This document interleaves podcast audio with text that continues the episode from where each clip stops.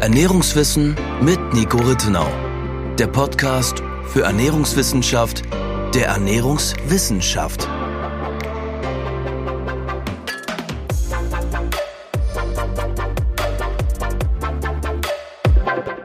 Hallo und herzlich willkommen zu unserer 21. Podcast-Episode.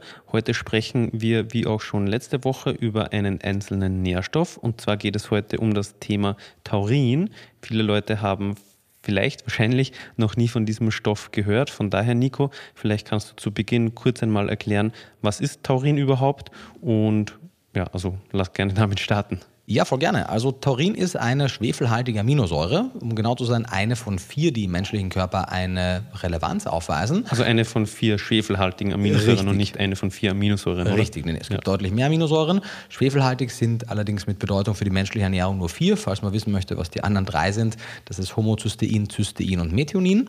Das wird auch für uns noch relevant werden, wenn es um die Frage geht, wie Taurin im menschlichen Körper gebildet wird, weil da ist Methionin als als Anfangsaminosäure, als Startpunkt oder im weiteren Verlauf dann das daraus gebildete Cystein, das man sowohl aus Methionin bilden als auch aus Cystein zuführen kann, eben ein wichtiger Baustein.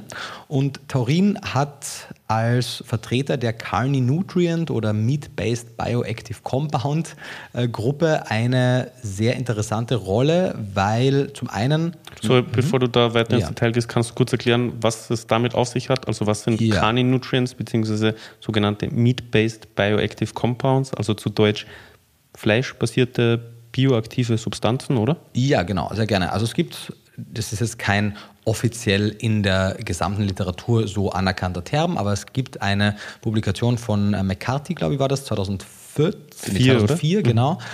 In dieser Publikation wurde die These aufgestellt, dass man jene Nährstoffe als Carni Nutrients bezeichnen sollte oder möge oder könnte, wenn sie zum einen in einer physiologisch relevanten Menge in gängigen Tierprodukten vorkommen, sodass Menschen in einer normalen Mischkost relevante Mengen davon zuführen mhm. und die eine physiologische Wirkung aufweisen. Und zweitens, diese Nährstoffe in einer gängigen pflanzlichen Ernährung nicht in einer relevanten Menge vorkommen und entsprechend die physiologische physiologische Wirkung, die sie in der Mischkost haben könnten, in der pflanzlichen Ernährung nicht eintritt. Und da gibt es eine ganze Reihe an Nährstoffen, die zu der Gruppe gehören. Welche man letztendlich dazu zählt, ist auch ein bisschen open for debate. Also diejenigen ähm Nährstoffe, die bei den meisten Publikationen als entweder Mebicos, Meat-Based Bioactive Compounds oder Carninutrients genannt werden, sind Carnitin, Taurin, Carnosin, Kreatin. Da ist eigentlich gar kein Zweifel, ob die dazugehören. Äh, in manchen wird Cholin genannt, in manchen wird Hydroxyprolin genannt, in manchen wird auch Vitamin B12 als Kalinutrient bezeichnet, mhm. was ja auch nicht ganz von anzuweisen ist, denn mit Ausnahme von speziellen Fermentationstechniken, die nicht sehr gängig sind, findet man B12 tatsächlich ja nur in tierischen Produkten. Gewisse Mikroalgen und so haben wir mhm. außen vor gelassen, weil man findet zum Beispiel auch äh, Taurin, über das wir ja heute sprechen, auch in relativ großer Menge, zumindest in einigen Publikationen, in äh, gewissen Algen, wie zum Beispiel Nori. Mhm. Die Tatsache, dass die so jodreich sind, dass man jetzt nicht genügend davon essen könnte, um den Taurinbedarf zu decken, ist eine andere Sache, aber zumindest sind gewisse Algen, die Porphyra zum Beispiel hier, äh, in der Lage, große mhm. Mengen an Taurin auch zu, zu akkumulieren. Genau. Und diese Gruppe an Nährstoffen und die Beschäftigung damit insgesamt war auch für mich eine extrem spannende Reise, weil sie so viel Wichtiges aufzeigte, nicht nur in Bezug auf den Nährstoff, über den wir heute sprechen, sondern auch über die Art und Weise, wie in der Ernährungswissenschaft und auch in der Allgemeinbevölkerung mit der Nährstoffkunde umgegangen wird und wie eben das jene ganz klassisch in der Literatur als essentiellen, als lebensnotwendig klassifizierten Stoffe behandelt werden und wie stiefmütterlich die im weitesten Sinne als semi-essentiell klassifizierten Stoffe behandelt werden und auch wie ich auch früher damit umgegangen bin. Also auch in meinem Kopf war es lange so, ist ein Stoff als klassisch essentiell klassifiziert, dann sollten wir uns Gedanken über seine Bedarfsdeckung machen. Mhm. also Stoff essentiell mhm. überlebensnotwendig, lebensnotwendig genau. aber der Körper kann es nicht selber produzieren, deswegen muss es von außen zugeführt werden. Genau, und zwar der, der springende Punkt auch, und da waren wir vielleicht auch in der Vergangenheit etwas nachlässig mit der, mit der Präzision unserer Formulierung.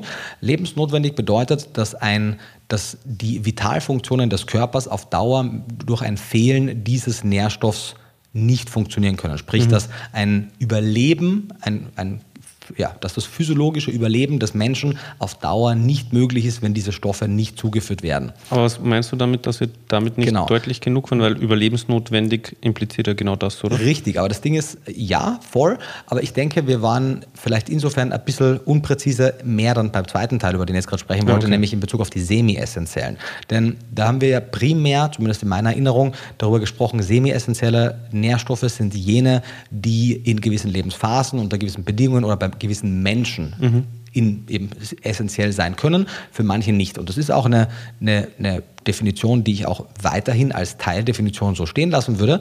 Aber in sehr vielen der Taurin-Publikationen wird der wichtige Punkt gemacht, der mir auch noch gar nicht so klar war, dass die, die eigentlich für mein, für, für mein Empfinden sogar wichtigere Definition der semi-essentiellen Nährstoffe jener ist, dass zwar das akute Überleben durch ihr Fehlen nicht gefährdet ist, dass aber ein ein optimales Leben, eine optimierte Gesundheit und eine Optimierung der Stoffwechselprozesse bei semi-essentiellen Nährstoffen bzw. bei deren Fehlen nicht gewährleistet ist. Sprich, in meiner Wahrnehmung sehr lange Zeit war die Frage bei den essentiellen Nährstoffen, bist du aufgrund von genetischen Prädispositionen oder einer gewissen Lebensphase, in der du befindest, darauf angewiesen, dass du diesen Stoff zu dir nimmst. Wenn du das nicht bist, dann ist der Stoff für dich nicht relevant. Und das denke ich, falls sie das auch so gesagt haben, und ich denke mich zu erinnern, dass sie das so gesagt habe, würde ich heute ein bisschen mehr revidieren. Wir sprechen auch einige Gründe dafür im Laufe des Podcasts an, warum ich der Meinung bin, dass die bessere Klassifizierung von semi-essentiellen Stoffen eben nicht lautet, dass es nur unter gewissen Bedingungen essentiell ist, sondern dass der größere Unterschied zwischen essentiell und semi-essentiell ist, dass ein Fehlen von essentiellen Nährstoffen einfach akut über verhältnismäßig kurze Zeiträume zum Tod führt. Und verhältnismäßig kurz kann hier auch durchaus Wochen bedeuten, manchen Nährstoffen auch Monate, weil man, wenn man sich vorstellt, wie lange ein B12-Speicher Ja. zum Beispiel halten kann. Aber Auch sogar wenige Jahre, wenn man Genau. gut versorgt war davor. Richtig, genau. Und das heißt, da ist es nicht im, im klassischen Sinne akut, aber es ist eben trotzdem nicht mit dem Leben vereinbar, sobald ein akuter Mangel auftritt, weil eben die Speicher durchaus hier lange halten können. Aber sobald die Speicher aufgebraucht sind, ist das Überleben des Organismus aufgrund, je nachdem, was es für Nährstoff ist, unterschiedlichen Gründen nicht mehr möglich. Bei den semi-essentiellen Nährstoffen ist es so, dass die mit, der, mit dem Überleben im klassischen Sinne nur bedingt zu tun haben. Man, beim Taurin sehen wir aus einigen äh, Modellen mittlerweile, dass dass eine gute Taurinversorgung die Lebensspanne etwas verlängern kann, aber trotzdem eben das Fehlen des Taurins nicht akut das Überleben nicht gewährleisten kann, aber eben das gesunde, optimierte Überleben optimieren kann. Und mit, mit, diesem, mit diesem Wissen im Hintergrund, weil zu Taurin wurde wirklich viel schon publiziert. Es gibt Publikationen schon aus den 80er, 90ern und frühen 2000ern, vor allem aber in den letzten drei, vier Jahren wurde immens viel zum Thema publiziert. Und damit macht sich für mich zumindest eine ganz neue Welt an Nährstoffen auf und eine ganz neue Welt auch an Erkenntnissen, dass wir diese, und ich würde mir wünschen, dass es so wäre natürlich, aber diese Schwarz-Weiß-Trennung zwischen diese Vitamine, Mineralstoffe, Amino- und Fettsäuren stehen in den Büchern als essentiell, um die muss ich mich kümmern, alles andere ist irrelevant. Ähm, Und dass diese Trennung eben nicht funktioniert, sondern dass man auch wirklich die semi-essentiellen Nährstoffe bzw. die bedingt essentiellen Nährstoffe deutlich mehr im Fokus haben möchte. Okay, also kurz zusammengefasst, Mhm. um nochmal auf den Begriff MEBICO oder eben Meat-Based Bioactive Compounds, also MEBICO ist ja eigentlich nur ein Akronym davon. Genau, so auch kein offizielles, sondern eins, was ich mir ausgedacht Ja. habe. Also das, ja. Ist es überhaupt ein Akronym? Weil wir haben ja immer Akronym, zwei ja. Anfangsbuchstaben gewählt Und, und, nicht nur ich, einen. Akronym muss ja, glaube ich, auch ein richtiges Wort ergeben, oder? Also im Sinne von, dass das Wort, was man aus den einzelnen Buchstaben bildet, auch ein, ein Wort ist, das man kennt. Im Sinne von. Schon? Ich dachte, das ist einfach eine Abkürzung, dass es sich aus den Anfangsbuchstaben zusammensetzt. Aber ist jetzt auch Okay. nicht Ja. ist so wichtig. Also Meat-Based Bioactive Compounds Mhm. sind eben Nährstoffe, die nur oder überwiegend in tierischen Produkten vorkommen, die Mhm. eine physiologische Wirkung haben, die aber nicht zwingend zum akuten Überleben gebraucht werden. Mhm. Aber wenn man sie in ja, welcher Dosis auch immer, also das ist dann abhängig vom jeweiligen Nährstoff. Stoff zuführt, dann kann es zu einer Optimierung der Vitalfunktionen, der, also von gewissen, wie sagt man, Prozessen im Körper führen, Stoffwechselprozessen. Führen. Genau, beziehungsweise auch umgekehrt, ein Fehlen kann gewisse Stoffwechselprozesse verschlechtern und gewisse Vitalfunktionen verschlechtern, die jetzt nicht zum, zum Tod führen werden, aber die Gesundheit auf Dauer komprimieren können. Und viele dieser Stoffe sind aus meiner Sicht auch deswegen so wenig in der, im akuten Gedächtnis sowohl der Fachgesellschaften als auch der Allgemeinbevölkerung, weil im Rahmen einer gängigen mischköstlichen Ernährungsweise, die also weder pflanzliche noch tierische Lebensmittel komplett aus der Ernährung mhm. streicht, mhm. bekommt man all diese Meat-Based Bioactive Compounds in einer Menge, die in vielen Fällen nicht dem Optimum entspricht, aber definitiv genug, dass zumindest eine Grundversorgung mit den wichtigsten Auswirkungen auf unseren Körper gewährleistet ist. Und diese sehr spezielle Situation, dass wir beispielsweise eine taurinfreie Ernährungsweise vollziehen, das gab es in den letzten, was ich nicht, Hunderttausenden von Jahren mhm. nicht. Also es gab vielleicht mal eine Periode, wo Menschen unfreiwillig auf Tierprodukte verzichtet haben, wenn quasi nichts zu fangen war, aber das war die Ausnahme und die, nicht die Regel. Das heißt, die Tatsache, dass jetzt Leute jahrelang freiwillig, zum Beispiel taurinfrei oder kreatinfrei etc. leben. Also das bedeutet ja mhm. vegan. Genau, also, das bedeutet ja, vegan. Genau. Wenn du jetzt nicht große Mengen in dem Fall zum Beispiel an, an Nori essen würdest. Ja. Und diese freiwillige, dieser freiwillige Entzug dieser gewissen Nährstoffe wirft zum ersten Mal überhaupt die Möglichkeit auf, zu gucken, was das auf Dauer macht. Und das ist einmal wissenschaftlich hochinteressant. Es ist nur ein bisschen schwierig, weil natürlich man damit oder Leute, die sich vegan ernähren, zwangsweise unfreiwillig so ein bisschen zu Versuchskaninchen werden. Natürlich freiwillig, weil sie haben ja den Konsent mhm. gegeben. Es ist nur aus meiner Sicht deswegen ein bisschen unfreiwillig, weil sie nicht wissen, dass, dass, mhm. dass wenn sie sich frei von Tierprodukten ernähren, dass zum Beispiel diese Substanzen fehlen. Und eben auch ich habe lange Zeit lang die, natürlich habe ich Taurin seit Beginn meines Studiums immer wieder mal gehört. Ja, äh, ja also im Sinne von vor allem zum Beispiel im Kontext von Red Bull, von Energy Drinks, so, ja, war Taurin immer, mehr, immer schon äh, mir ein Begriff. Und wir haben natürlich auch, wie wir Aminosäuren gesprochen haben im Studium, hm. ganz kurz besprochen, hey, Taurin ist eine Aminosäure, kann der Körper selber aus Methionin bilden. Das ungefähr, das hm. war der Status, den wir in der, im Studium im Bachelor hatten. Und worauf ich hinaus wollte, dass nicht nur eben die vegane Ernährung ja ein relatives Novum ist, also 1944 wurde ja das, das Wort äh, Veganismus ge, ge, geprägt von, von Watson und Kollegen und Kolleginnen. Das heißt, wir zu dem Zeitpunkt. Also sorry, 1944, 1944 für alle, die genau, jetzt irgendwie verwirrt waren. Ja, 1944. Äh, zu dem Zeitpunkt ja nicht einmal noch B12 entdeckt war, geschweige denn äh, das Wissen über, man, 1827 wurde Taurin schon entdeckt, also man kannte das schon, aber das wirkliche Wissen über Taurin noch nicht gängig war. Und wir natürlich mit dem Unwissen der, der veganen Szene auch verpassen, dass wir zumindest einmal einfach nur ein Risikobewusstsein haben. Das heißt, also die Folge soll jetzt überhaupt nicht den Eindruck vermitteln, dass es eine klare Sache ist, dass jede Person aber jetzt Taurin supplementieren muss. Wir sprechen noch weiter darüber, für wen in welchen Fällen das relevant ist, aber zumindest das Bewusstsein über diesen Nährstoff sollte man haben. Und was ich, was man jetzt einfach, was ich eigentlich auch noch sagen wollte, ist, dass ja das Wissen auch in den Fachgesellschaften sehr mhm. unterrepräsentiert ist. Also Vegan-Klischee Leben, mein allererstes Buch aus 2018, befasste sich ja mit den 2016er kritischen Nährstoffen aus dem Positionspapier der DGE. Und in diesem Positionspapier, das ja im Gegensatz zu anderen, wie zum Beispiel jenem aus den USA, deutlich kritischer ist, aber selbst in diesem kritischeren, bisweilen ablehnenden Positionspapier zu veganer Ernährung, wird über diese Meat-Based Bioactive Compounds nicht wirklich geschrieben. Im Positiven der AND sowieso nicht. Das heißt, sowohl die Seite, die eine vegane Ernährungsweise in jeder Lebensphase befürwortet, als auch die Seite, die die vegane Lebensweise Lebensweise zumindest in kritischen Lebensphasen ablehnt, hat diese Beurteilung ohne dem Wissen über Cholin, Arachidonsäure, die Meat-Based Bioactive Compounds, die kollagenbildenden Prote äh, Aminosäuren und so weiter gemacht. Das heißt, wenn man das in den Topf reinwirft, muss dann eine vollkommene Neubewertung eigentlich stattfinden. Mhm. Und das, das wollte ich eben noch, noch erzählen, warum das auch lange in meiner Arbeit nicht stattgefunden hat, einfach weil ich zwar eben im Studium mal davon gehört habe, aber für mich das damals auch war, okay, Methionin ist eine essentielle Aminosäure, die kriegt man zwar weniger in der Pflanzenernährung, aber wenn man sich bemüht, kriegt man da auch adäquate Mengen und damit ist die Sache ja dann geregelt, weil der Körper kann es ja bilden, wenn man jetzt nicht seltene Gendefekte. Sorry, du hast gerade Methionin gesagt? Genau, Methionin, aus Methionin kann der Körper ja Cystein meinst, bilden. Ja, und Taurin wird aus Methionin gebildet. Ja, okay. Genau, genau. Sprich, du meintest, mhm. so dein, dein Wissen aus dem ja. Studium war, Taurin ist semi-essentiell, der, Körper, ja, der Körper kann es bilden und entsprechend warst du beruhigt. Genau, beziehungsweise im Studium wurden, also diese, diese Zwischenkategorisierung der semi-essentiellen Bestandteile, ich glaube mich zu erinnern, dass die im Studium auch gar nicht unternommen wurde, sondern mhm. dass es einfach essentielle und nicht essentielle okay. Aminosäuren gab und alles, was nicht essentiell war, war damit automatisch mhm. nicht essentiell. Und wir merken mehr und mehr, dass einige Nährstoffe, die wir bisweilen eben als bedingt essentiell oder teilweise auch als nicht essentiell angesehen haben, diesen Status eigentlich nicht verdienen, sondern eine gewisse Essentialität aufweisen. Wir es nur nicht gemerkt haben, weil A, eine, eine, eine komplette zum Beispiel eben taurinfreie Ernährung quasi kaum passiert im Alltag und in den Experimenten, in denen taurinfreie Ernährungsweisen zugegeben wurden, sowohl beim Menschen als auch beim Tier, mit Ausnahme jetzt von, von zum Beispiel Karnivoren wie Katzen, die wirklich gar kein Taurin bilden können, mhm. aber in all den anderen Spezies, inklusive dem Menschen, wo eine gewisse Grundsynthese an Taurin stattfindet, kann man in Experimenten mit einer relativ kurzen Dauer solche Nährstoffengpässe, die sich erst auf Dauer manifestieren, gar nicht, gar nicht testen, gar nicht feststellen.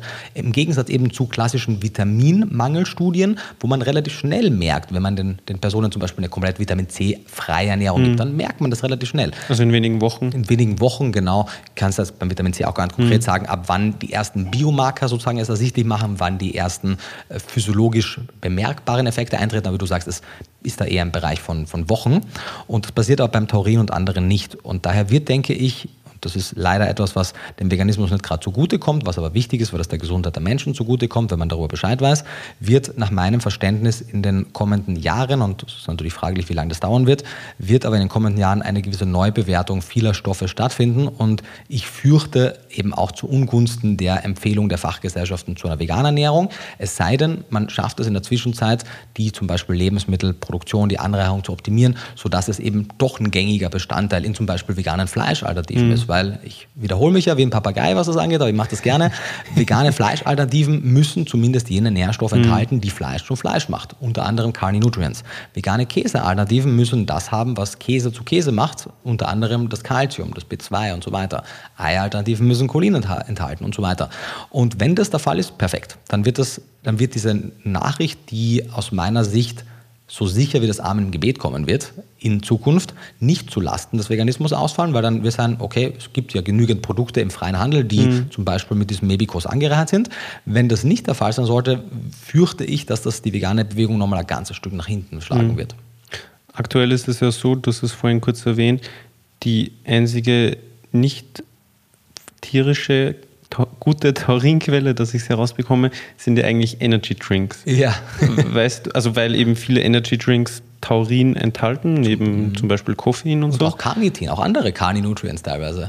Ja, wobei das weniger gängig ist, oder? Das ist weniger gängig, ja. das stimmt. Hast du eine Idee, warum? Mhm. Also weil Energy Drink, Koffein, Koffein wirkt ja aufputschend oder mhm. muntermachend, Taurin ja nicht, soweit ich weiß. Mhm. Hast du irgendeine Idee, warum das trotzdem zugesetzt wird? Ja, eine Idee schon. Ich weiß aber nicht, ob das der Grund war oder ob es etwas ist, was sich erst gezeigt hat und halt zufällig auch passt. Man weiß zum Beispiel, dass eine gute Taurinversorgung auch wichtig für die Muskelleistungsfähigkeit ist, vor allem für die Ausdauerleistungsfähigkeit. Mhm. Das heißt, es ist natürlich fraglich, wie akut dieser Effekt ist, sprich, ob man einen Red Bull oder einen anderen Energy Drink trinkt und dann wirklich am selben Tag noch eine mhm. akute Verbesserung hat oder ob gewisse Speicher gefüllt werden müssen. Aber eine regelmäßige Versorgung von Taurin hat auch durchaus auf die physische Leistungsfähigkeit einen Einfluss. Und es mag auch sein, dass wir in Studien merken, vielleicht wissen wir es auch schon, ich weiß es aber nicht, vielleicht merken wir es aber auch noch zukünftig, vielleicht wurde dazu wenig publiziert, ob es einen akuten Effekt wirklich mhm. hat. Mir wäre keine Studie bekannt, wo akut Taurindosen äh, zum Beispiel verabreicht wurden und dann Faktor XY gemessen mhm. wurde. Aber wir wissen, vor allem auch aus Tiermodellen, das heißt, auch hier ist die Übertragbarkeit nicht eins zu eins gewährleistet, aber viele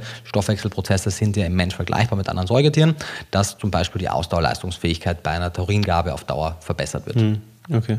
Wobei wir da auch durchaus von, von höheren Dosen sprechen, als man jetzt über einen Energy Drink kriegt, muss man fairerweise auch sagen. Ein Energy Drink Red Bull ist immens reich an Taurin, mhm. ungefähr ein Gramm Taurin in einer Dose, 250 Milliliter. In vielen dieser Studien wurden aber Dosen von, von bis zu 6000 gegeben. Okay, also genau. mit sechs Red, Red Bulls, Bulls pro Tag bin ich gut versorgt. Genau, ich bin auch da kein Experte, aber ich glaube, dass der Koffeingehalt so ja. hoch ist, dass du keine sechs Red Bulls am Tag trinken solltest. Ja, ja ich glaube ja, auch. Ich glaub auch. Aber ja, Energy Drinks sind erstaunlich gut angereiht. Ich meine, die haben meistens einige B-Vitamine drin, manche mhm. haben Inositol drin, manche haben äh, Carnitin drin, viele haben Taurin drin. Also die sind, und mein Koffein ist ja auch per se keine schlechte Substanz, das soll jetzt absolut kein Aufruf zu Energy Drinks sein, aber ich glaube, das Image von Energy Drinks ist schlechter, als es eigentlich gerechtfertigt ist. Also ja, zumindest wahrscheinlich von den zuckerfreien. Genau, Weil wenn ich mir jetzt einen Liter mhm. Äh, Softdrink, Energy Drink äh, pro Tag äh, ja, mhm. reinkippe, dann. Mit dem Zucker, ja. Wobei im Gegensatz zu Softdrinks, Energy Drinks eben nicht in der großen Menge getrunken werden können, dass man so viel Zucker mhm. zunehmen kann wie jetzt über Softdrinks. Also ich halte da auch die, die klassischen Softdrinks für das größere Übel, weil mhm. Red Bull, okay, du kannst eine Dose trinken, wenn du, du könntest wahrscheinlich auch eine zweite trinken, aber dieses, ich trinke eine 2 Liter Cola-Flasche oder Fanta oder Sprite-Flasche mhm. mit Zucker, das funktioniert bei Energy Drinks halt nicht. Von daher, klar ist ein Aufgrund Thema. der Koffeinmenge meinst du? Unter anderem der Koffeinmenge, ja, Wobei, ja, also weiß ich jetzt nicht, aber ich könnte mir gut vorstellen, dass es ein paar Leute gibt, gibt die das trotzdem Leute, machen. Ja, wahrscheinlich. Es gibt auch, ich kenne viele Leute, die irgendwie sechs Kaffees pro Tag trinken oder so. Wo ich mir auch so denke. Ich weiß gar nicht, ob der Koffeingehalt von klassischem Kaffee nicht da ganze Stück geringer ist als von klassischen Energy Drinks. Aber wir können das rausfinden. Was glaubst du denn? Rate ich glaube, also ich hatte so im Kopf, dass so ein Espresso-Shot so was 60, 70 Milligramm Koffein hat, wobei ich weiß jetzt nicht, wie viel ein Energy Drink hat. Ich dachte, da haben die Dosen auch so knapp über 100 oder 100 bis 200 in die mhm. Richtung. Uh, Was findest interesting. du? Interesting. Also das ist natürlich eine schnelle, eine schnelle USDA Quick Search, aber hey, USDA mhm. wäre das ja nicht so schlecht. Und USDA gibt den Koffeingehalt von Red Bull, was mich wirklich sehr wundert, mit 30 Milligramm pro 100 Gramm an. Das heißt, auf eine Dose sind das, wie du gesagt hast, ungefähr 100. Und mhm. beim also 100 Milligramm also nicht, nicht einmal, du meintest 70, eine, genau, 70 sogar, 75, äh, 75. Ja. Und äh, okay. äh, Kaffee, also Espresso, wird hier äh, pro 100 Gramm, natürlich muss man dazu sagen, mit 200 angegeben. Jetzt ist ein Espresso natürlich deutlich, Winzig. genau, also aber so ein, es ja. ist, also was hat denn so ein Espresso?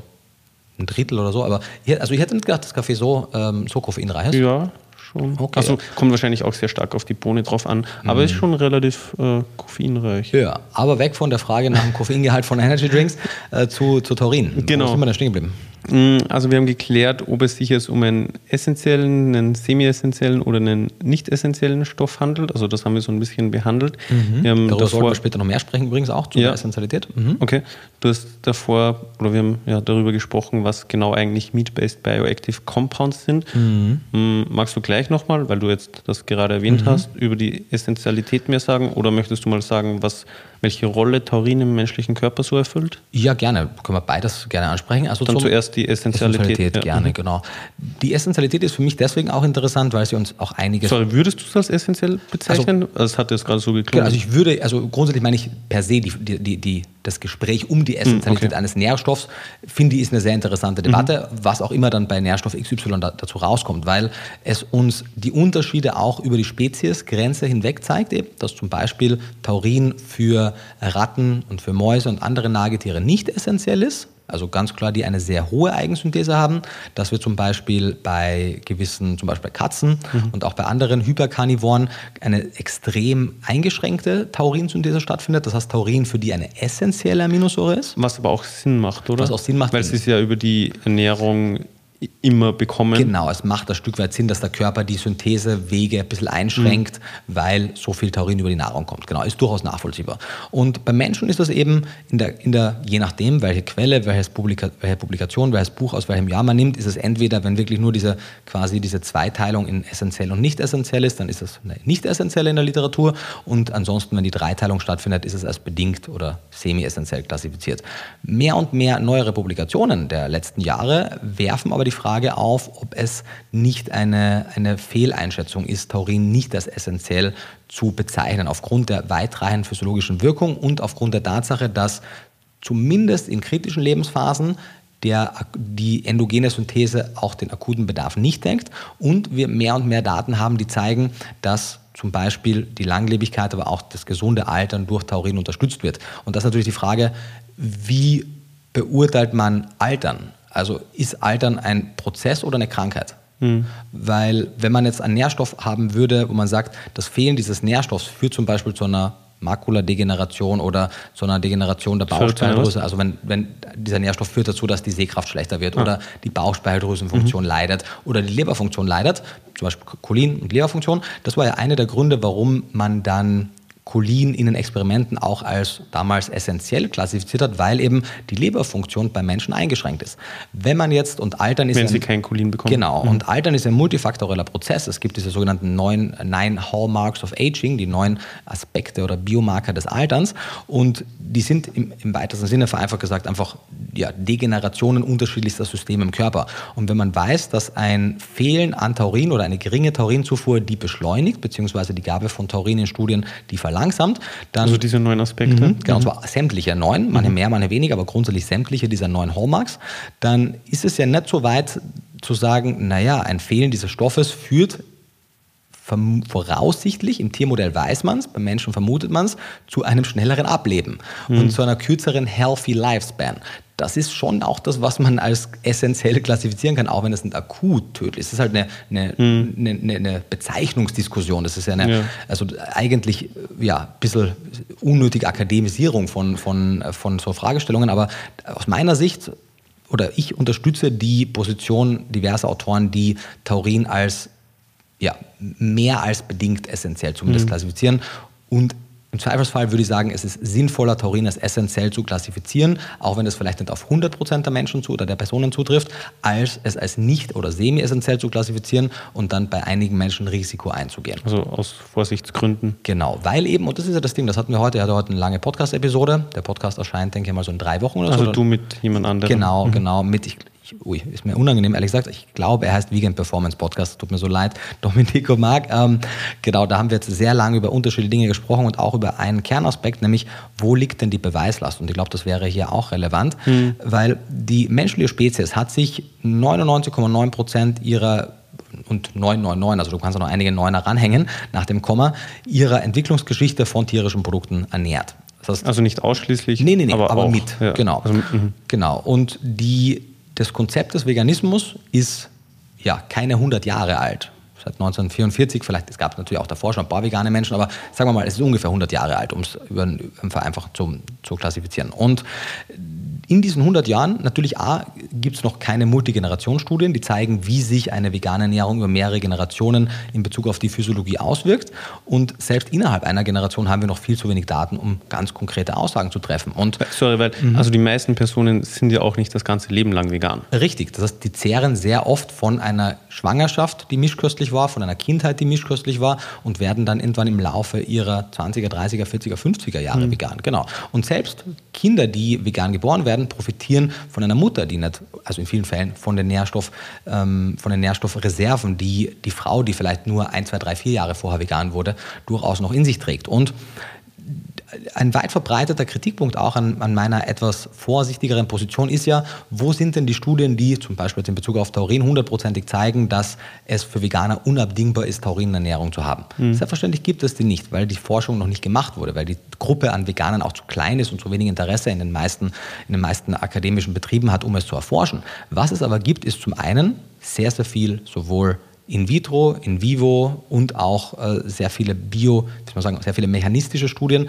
die einen Bedarf nahelegen. Und aus meiner Sicht, nachdem eben über 99,999 Prozent der, der Geschichte der Mensch Tierprodukte gegessen hat, liegt die Beweislast nicht auf Seiten der Aussage, dass Taurin ein Bestandteil, der seit jeher Teil der menschlichen Ernährung war, relevant ist, sondern dass das Fehlen kein Problem ist. Sprich, die Beweislast, dass das Fehlen kein Problem ist, liegt auf Seiten der veganen Bewegung, inklusive mhm. mir als Vertreter der veganen Bewegung. Und nachdem ich diesen, diese Beweislast nicht antreten kann, weil die Daten das nicht hergeben, muss ich aus meiner Sicht vorsichtig sein und lieber auf der sicheren Seite walten und Taurin vor allem in den kritischen Lebensphasen eben sicherstellen über eine externe Zufuhr. Mhm. Supplemente, Tierprodukte, was auch immer. Aber zu sagen, dass man das einfach negieren kann, nur weil noch keine randomisierte, placebo-kontrollierte Studie mhm. über lange Zeiträume gezeigt hat, dass ein Fehlen von Taurin auch über mehrere Generationen durchaus machbar ist, das funktioniert halt mhm. so nicht.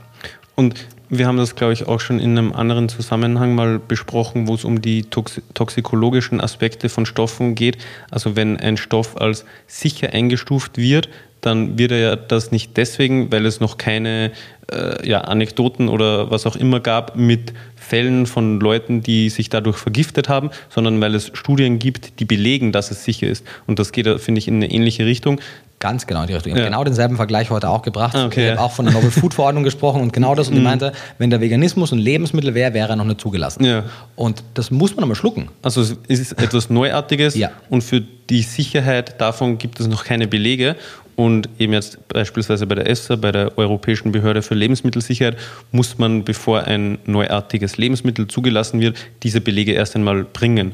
Und Richtig. das ist eben das, was du jetzt sagst, was fehlt. Genau. Und warum man nicht als Mischköstler in der Bringschuld ist, mhm. wenn man sagt, hey, ich äh, bekomme Taurin über meine Ernährung und ich weiß nicht, ob es ein Problem ist, wenn ich es nicht bekomme, sondern als Veganer oder als vegane Bewegung wäre man in der Bringschuld zu zeigen, hey, hier ist die Studie, die zeigt, kein, kein Taurin, kein Problem und das gibt es bisher noch nicht. Also Richtig. das war jetzt deine Argumentation. Richtig, oder? also würde man die Datenlage, die es bisher zur veganen Ernährung gibt, der EFSA vorlegen, vorlegen würde nach meinem Verständnis die EFSA keinen Proof of Concept durchgehen lassen, mhm. würde das nicht zulassen. Nun ist der Veganismus natürlich eine Ernährungsweise und mhm. es steht ja, es liegt ja in der Verantwortung und auch in der Freiheit des Menschen, sich so zu ernähren, wie der Mensch das möchte. Daher ist es auch finde ich vollkommen in Ordnung, dass jeder Mensch für sich das so wählen soll. Und dass es nicht verboten ist, wenn man vegan ist. Genau, genau. Vor allem natürlich als Fürsprecher der veganen Bewegung. Aber ich möchte einfach auf, auf, das, auf das Problem hinweisen, mhm. auf das Risiko, was man eingeht.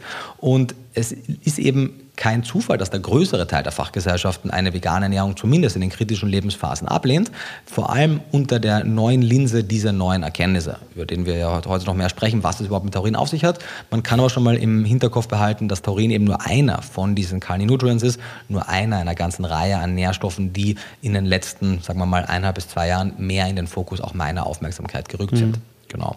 Zurück eigentlich zu der Essentialität. Okay, da das war es noch nicht. Genau. Nee, nee, also eigentlich schon, aber der Oder zweite Punkt ist eben die Aufgabe im, im menschlichen Körper, beziehungsweise ah, ja, okay. wie jetzt Taurin zu bewerten okay, ist. ich habe das jetzt als eigenen Punkt gesehen. Ah, oh, soll wir da weitermachen? Oder wie? Nee, nee, ja? passt schon. Aber ich dachte nur mhm. mit, mit, deinem Übergang gerade, dass du jetzt noch was zur ah, Essentialität sagen nur, möchtest. Nur ein, nur ein äh, Beisatz okay. noch, der mir noch wichtig ist. Und zwar, weil das auch so ein bisschen auf das einzahlt, was wir schon davor gesprochen haben. Es gibt ja recht gute Beweise, in welchen Spezies Taurin sich wie verhält. Mhm. Sprich, mhm. nicht essentiell für Nagetiere, semi-essentiell für den Menschen, wenn man es so kategorisieren möchte, und essentiell für zum Beispiel Katzen und andere Hyperkarnivoren. Und mittlerweile gibt es mehrere Analysen, die zeigen, dass selbst bei Tieren, wie zum Beispiel Nagetieren, die definitiv keinen physiologisch zwingenden Bedarf an Taurin haben, weil es für sie eine nicht essentielle Aminosäure ist, trotzdem zum Beispiel ihr Überleben um 10 bis 12 Prozent erhöht werden kann, wenn sie ein und dasselbe Futter bekommen. Also ihre Lebensdauer. Ihre oder? Lebensdauer, mhm. genau dass ihre Lebensdauer im Vergleich zu einer gleichgefütterten Mäusegruppe, die also genau dieselben Sachen bekommt, nur eben nicht diese große Menge an zusätzlichem Taurin, dass die Mäuse, die das Taurin bekommen, zwischen 10 und 12 Prozent länger leben und nicht nur eine längere Lebensspanne haben, also eine längere Lifespan, sondern auch, was mich besonders interessiert, eine, eine höhere Health Span, also mhm. eine Spanne an gesunden Lebensjahren. Die Knochengesundheit wird profitiert von einer Tauringabe, zumindest im Tiermodell, die kognitiven Fähigkeiten, also sowohl die Scores für Anxiety, Depression, aber auch das Erkundungsverhalten, die Neugier, die, die Memory, also die Merkfähigkeit, die Muskelleistungsfähigkeit, das Immunsystem, quasi alle, alle Strukturen im menschlichen das Immunsystem, mhm. alle nicht, aber die, die, die Pankreasfunktion, die Bauchspeicheldrüsenfunktion, ähm, eine ganze Reihe an, an, an Systemen im menschlichen Körper profitiert hier zumindest, also nicht im menschlichen, sorry, im, in diesem Fall im tierlichen mhm. Organismus, mhm. profitiert von dieser Tauringabe, obwohl Taurin nicht essentiell ist. Nun frage ich mich natürlich, für all diejenigen Spezies, für die Taurin eine semi-essentielle Aminosäure ist, weil für die dies essentiell ist, für die Katze, die wird blind, wenn sie Taurin kriegt. Also das, die merkt das, wenn sie einen Taurinmangel hat. Beim Mensch ist es aber eben ein schleichender Prozess und ich frage mich, wie viel von der Last an chronisch degenerativen Erkrankungen in der Allgemeinbevölkerung und wie viel Prozent der Probleme von Ex-Veganern und Veganern äh, mit ihrer Ernährungsweise hängen denn zum Beispiel mit Stoffen wie Taurin zusammen. Denn es ist ja auch ein Irrglaube zu denken, dass die mischköstliche Bevölkerung, wie sie heute von einem großen Teil praktiziert wird, Taurin bedarfsdeckend ist. Es wird so viel Junk und Fastfood gegessen, auch in der Mischkost. Es wird, wenn Fleisch gegessen wird, überwiegend mageres Muskelfleisch gegessen, was für einige Carni-Nutrients auch durchaus große Mengen bringt, für einige weniger. Und es wird eben immer North Hotel gegessen. Es wird insgesamt weniger von, von vollwertigen tierischen Produkten gegessen. Und daher, um das einmal vorwegzunehmen, sonst vergesse ich es vielleicht später, ist es auch nur bedingt aussagekräftig, wenn wir Veganer und Mischköstler vergleichen und dann sagen, hey, die Taurinwerte sind ja eh nur unter Anführungszeichen um 20 Prozent geringer bei den Veganern. Mhm. Erstens einmal 20 Prozent geringere Plasmawerte, das ist durchaus besorgniserregend. Und zweitens verglichen mit einer Gruppe, die auch nicht sich so ernährt, wie der Mensch es im Großteil der menschlichen Evolution gemacht hat. Das heißt, verglichen mit einer optimierten Mischkost wären die Unterschiede vermutlich noch deutlich größer.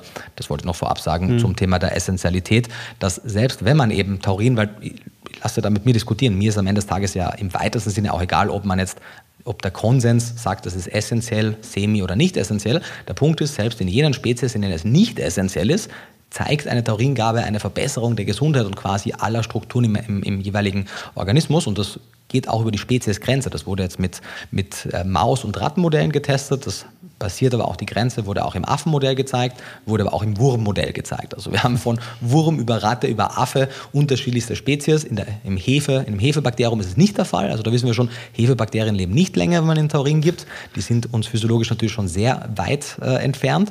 Und daher würde ich dafür mehr, mehr Vorsicht plädieren. Mhm. Ja. Für mich hat das jetzt vorhin gerade so geklungen, mhm. als ob der Mensch in der Geschichte mhm. zumeist besser versorgt war als bei einer heutigen Mischkost. Kannst du dazu mhm. noch was sagen? Weil ja, also selbstverständlich, gar, also was seit jeher Teil der menschlichen Ernährung war, waren Dürreperioden, mhm. Hungerkatastrophen, mhm. Seuchen etc. Also natürlich soll das auf keinen Fall eine Romantisierung der Vergangenheit sein und zu sagen, früher war alles besser und heute ist alles schlecht. Aber wenn wir uns angucken, und das ist mehr eine anthropologische Fragestellung als eine ernährungswissenschaftliche, mhm. aber es überschneidet sich natürlich, deswegen ist es sehr stark immer im Interessensgebiet. Wenn wir uns angucken, wie sich, und ich glaube, wir hatten das vor ein, zwei Podcasts auch schon mal, oder vielleicht auch drei, vier, zum Thema der Veränderungen der Lebens-, Ernährungs- und Gesundheitsauswirkungen vom Übergang vom Jäger- und Sammlertum mhm. hin zum, zum Ackerbau und zur Landwirtschaft. Mit allen Vor- und Nachteilen, was das gebracht hat, aber ein sehr großer Teil der Anthropologen sieht das nicht als eine neolithische Revolution, sondern eher eine Deevolution und eine Verschlechterung des, des Angebots an Nahrungsmitteln mit einem erstens einmal insgesamt deutlich kleineren Speiseplan und einem wenig nährstoffdichteren Speiseplan. Nun haben also einem weniger mhm. ausgewogenen Speiseplan. Genau. Oder? Und mhm. vor allem auch nicht nur dass weniger Vielfalt am Teller war, sondern durch diese kleine Anzahl an kultivierten Getreiden zum Beispiel, die angebaut wurden und eben dieser kleinen Menge an kultivierten Tieren in der Landwirtschaft, wurde natürlich auch entsprechend nicht nur weniger verschiedene Mahlzeiten zugenommen, sondern es wurden auch einige nährstoffdichte Quellen einfach ausgelassen. Man weiß zum Beispiel, und das verstärkte sich dann deutlich mehr im Laufe der, der Jahrtausende und, und Zehntausende von Jahren, dass ja viele heutige kultivierte Gemüse- und Obstsorten nicht die gleiche Nährstoffdichte haben wie deren ehemaligen sozusagen Wildvorfahren mhm. vor der Kultivierung. Sie schmecken oft besser, auf jeden Fall, mhm. sie sind besser anbaubar und manchmal auch ertragsreicher, aber die Nährstoffdichte ist nicht immer dieselbe. Und worauf ich eben hinaus möchte, ist, dass wir heutzutage trotz der theoretischen Möglichkeit dieser immensen Vielfalt, die meisten Leute in westlichen Ländern verdienen genug, um sich fast jede Art der Ernährung leisten zu können, aber sich aus welche Mechanismen da auch immer mitgespielt haben, sich eine Ernährungsweise etabliert hat, die einfach trotz der Möglichkeit einer anderen Ernährungsweise einfach so weit von, den, von einer idealen Nährstoffzufuhr und Lebensmittelzusammenstellung entfernt ist. Für seinen Geschmack war hier der Geschmack, primäre. Geschmack ist ein Thema, wobei, und auch das, ich meine, das äh, fangen wir zu viel zu spekulieren an, wenn wir darüber nachdenken, aber trotzdem ein Gedanke vielleicht, wenn du zum Beispiel, also es gibt äh, sehr interessante Babyfütterungsversuche, wenn du ihnen quasi wirklich eine freie Auswahl gibst. Zum einen siehst du mal, wie interessant das Essverhalten der, der Babys, der, der Kleinkinder ist, dass sie zum einen, wenn sie wirklich die freie Wahl haben, sich extrem zyklisch ernähren, das heißt gewisse Zeiträume quasi jeden Tag zum selben greifen, dann wieder kurze Zeit später zu was anderem, das dann wieder periodisch essen. Und dass sie in den meisten Fällen, wenn man sozusagen das über längere Zeiträume beobachtet, aus der Vogelperspektive, sie eine sehr starke Tendenz haben zu sehr nährstoffreichen Lebensmitteln. Das heißt, wenn man die freie Wahl gibt, auch durchaus schon bevor sie Zähne haben, in die Muscheln essen, wenn man die Wahl gibt. Nicht alle natürlich, aber ein großer Teil von ihnen. Dass die Frage ist, ob unser... Obwohl Schokokuchen daneben steht. Genau, ob es Schokokuchen ist, weiß ich nicht, aber genau, andere Dinge, wo man sagen würde, okay. die würden vielleicht uns heutzutage mehr, mehr anziehen. Und das heißt, ich weiß es ehrlich gesagt gar nicht, ob wir wirklich evolutiv wie viel da das, mhm. das eine Rolle spielt oder auch andere Gründe. Ich weiß nur, dass es definitiv ein Problem ist, das wir lösen mhm. sollten. Und mhm. unsere Ernährungsvorlieben sind dann unsere Vorlieben, aber wir müssen unsere Vorlieben mit einer Nährstoffbedarfsdeckung in Einklang bringen. Mhm. In der veganen, aber auch in der vegetarischen mischköstlichen Ernährung. Mhm. Ja. Zurück zur Rolle yes. von Taurin im menschlichen Körper? Genau. Taurin hat. Äh, also, du hast einiges ja auch schon angesprochen. Ich habe ein bisschen was schon angesprochen, genau, aber die interessantesten Dinge, glaube ich, folgen noch. Vor allem, weil einige davon auch in Studien sehr gut messbar waren und auch uns erneut Bastelteile liefern, warum wir denken, dass eine vegane Ernährung einen Taurinmangel zumindest bei einer großen Anzahl an Probanden ähm, mit sich hm. bringen kann. Also, Bevor hm? du da einsteigst, vielleicht noch kurz der Hinweis, dass es seit ein paar Tagen, also wenn der Podcast online geht, seit ein paar Tagen, das Thema Taurin auch in schriftlicher Form gibt. Mhm. Und zwar als Blogartikel auf whatsnutrition.de. Mhm. Das Ganze werden wir natürlich verlinken. Also wenn man das nachlesen möchte, dann kann man das sehr gerne. Und zusätzlich gibt es ja auch ein gleichnamiges Produkt, also jetzt mhm. gleichnamig mhm. mit Mebico, was wir mhm. ja zu Beginn des, also hier an der Stelle kleine Werbeeinblendung in eigenem Interesse, gibt es das gleichnamige Produkt, nämlich eben Mebico bei Watson vorbestellbar aktuell mhm. und das wird circa, also das genaue Lieferdatum kenne ich leider noch nicht, aber wird etwa Ende August dann verfügbar sein, nur dass man das auch schon gehört hat, mhm. also in dem offenen Pulver ist dann auch eben Taurin drinnen äh, können wir ja auch mal verlinken und dann kann man sich das angucken. Und wie gesagt, eben auch der Artikel, falls man das Ganze noch nachlesen möchte. Jawohl. Eine Sache hat mir noch eingefallen zum Thema der Frage der Essentialität. Sorry, dass ich da wieder mal zurückskippen muss, aber um das auch zu verstehen, weil ihr gesagt habt, nicht alle Menschen werden gleich, werden gleich stark im selben Maße von der Notwendigkeit einer Taurinsupplementierung betroffen sein. Sprich, mhm. nicht alle Menschen brauchen die gleiche Menge, manche werden es auch nicht brauchen, viele werden es dringend brauchen und die meisten werden irgendwo dazwischen sein. Denn die Frage, wie viel der Körper produziert, ist unter anderem eine genetische Fragestellung. Das heißt, wir sehen in Kohortenstudien, in großen Bevölkerungsstudien, dass je nachdem, wo die ethnischen Wurzeln liegen, dass man eine im Durchschnitt eine unterschiedliche Kapazität hat. Und es gibt eben ethnische Gruppen, die mehr an pflanzliche, an tierreduzierte oder tierfreie Ernährungsweisen mhm. angepasst sind. Wir zulande hier als europäischstämmige sind das in vielen Fällen nicht, haben wir schon beim Aridon-Podcast ja, besprochen ist bei Cholin auch dasselbe und weitere. Mhm. Das trifft ebenfalls auch auf Taurin und andere Carni-Nutrients zu. Zum anderen sehen wir bei Taurin die Besonderheit, und da geht es sehr zum Nachteil der veganen Bewegung, dass Taurin einer jener Stoffe ist, bei dem Männer eine bessere Eigensynthese als Frauen haben. Mhm. Viele andere Stoffe, DHA, Cholin etc., sind Frauen die besseren Konvertierer, was im, im Sinne der veganen Bewegung positiv ist, weil der größere Teil, 70, 80 Prozent Frauen sind. Hier ist es aber nicht der Fall. Und hier bilden im Schnitt äh, Männer etwas besser Taurin. Darüber hinaus gibt es äh, eine ganze Reihe an Einflussfaktoren. Also sowohl das Alter als auch der Gesundheitszustand haben einen großen Einfluss auf die Enzymaktivität. Es gibt eben mehrere Stoffwechselwege und wir wissen auch sogar, dass an welchem Stoffwechselweg sozusagen der limitierende Faktor ist. Das ist das CSAD heißt das. Das ist ein langer biochemischer Name, kann man im, im Blog alles nachlesen. Dass sozusagen hier das Bottleneck ist. Mhm. Und das entscheidet eben darüber. Das ist ein Enzym. Genau, oder? genau, mhm. genau. Wenn es dich interessiert, die kannst du auch raussuchen, wie es heißt. Also ähm, ich würde sagen, es genügt, wenn wir auf den Artikel verweisen, weil ja. wenn du das Wort jetzt sagst, wird sich niemand was darunter vorstellen können, aber genau. ich, ich, ich sehe dir schon an, du magst es sagen. Ja. Genau. Die Cystein-Sulfinsäure-Decarboxylase. Ja, stimmt. Genau, die war das. Und im Englischen heißt eben so, dass die Abkürzung dann CSAD ist. Mhm. Genau. Und damit genügend Taurin gebildet werden kann, auch unabhängig dieser genetischen Unterschiede und dem Geschlecht und dem Alter und dem Gesundheitszustand, muss natürlich genügend Ausgangsmaterial da sein. Haben wir schon kurz mhm. besprochen. Methionin, Cystein sind die zwei Aminosäuren, die wichtig sind. Nun haben unterschiedliche Ernährungsweisen mehr oder weniger von diesen schwefelhaltigen Aminosäuren und im Schnitt sind pflanzliche Lebensmittel deutlich ärmer an diesen Aminosäuren im Vergleich zu den tierischen. Das heißt nicht nur, dass man in dem pflanzlichen kein Taurin findet, man findet auch weniger von den Vorgängerstoffen. Mhm. Plus die Taurinsynthese ist auch von Kofaktoren wie Vitamin B6 und Vitamin B3, Pyridoxin und Niacin abhängig. Und erneut, wir finden zwar auch beide B-Vitamine im pflanzlichen Lebensmittel, aber tierische Produkte sind etwas reicher an diesen beiden Vitaminen. Darüber hinaus ist Eisen und Molybden, zwei Spurenelemente, wichtig für die Synthese, erneut, vor allem beim Eisen sehen wir, dass durchschnittlich das Hemeisen aus den tierischen Quellen und das Eisen insgesamt etwas besser bioverfügbar ist als jenes aus den pflanzlichen Quellen. Über Molybden gibt es relativ wenig Daten, da ist mir jetzt nicht bekannt, wie die Versorgungslage vegan versus nicht vegan ist.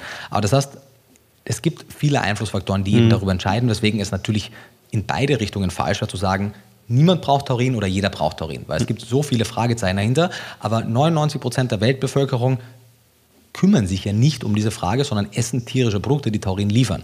Und entsprechend würde ich dafür plädieren, dass oh, Ja, sorry, oder essen mhm. tierische Produkte, die wenig davon liefern und beschäftigen sich trotzdem nicht damit. Genau, zumindest, genau aber zumindest aber, aber sie haben eine Grundversorgung. haben zumindest ja, etwas, ja, genau. Ja. Und ich würde mir halt für die vegane Bewegung wünschen, dass auch Veganer ohne eine extra Beschäftigung zumindest diese Mindestmengen über die Ernährung mhm. kriegen, über eine Anreicherung zum Beispiel oder eben in der Zwischenzeit über eine Supplementierung. Genau.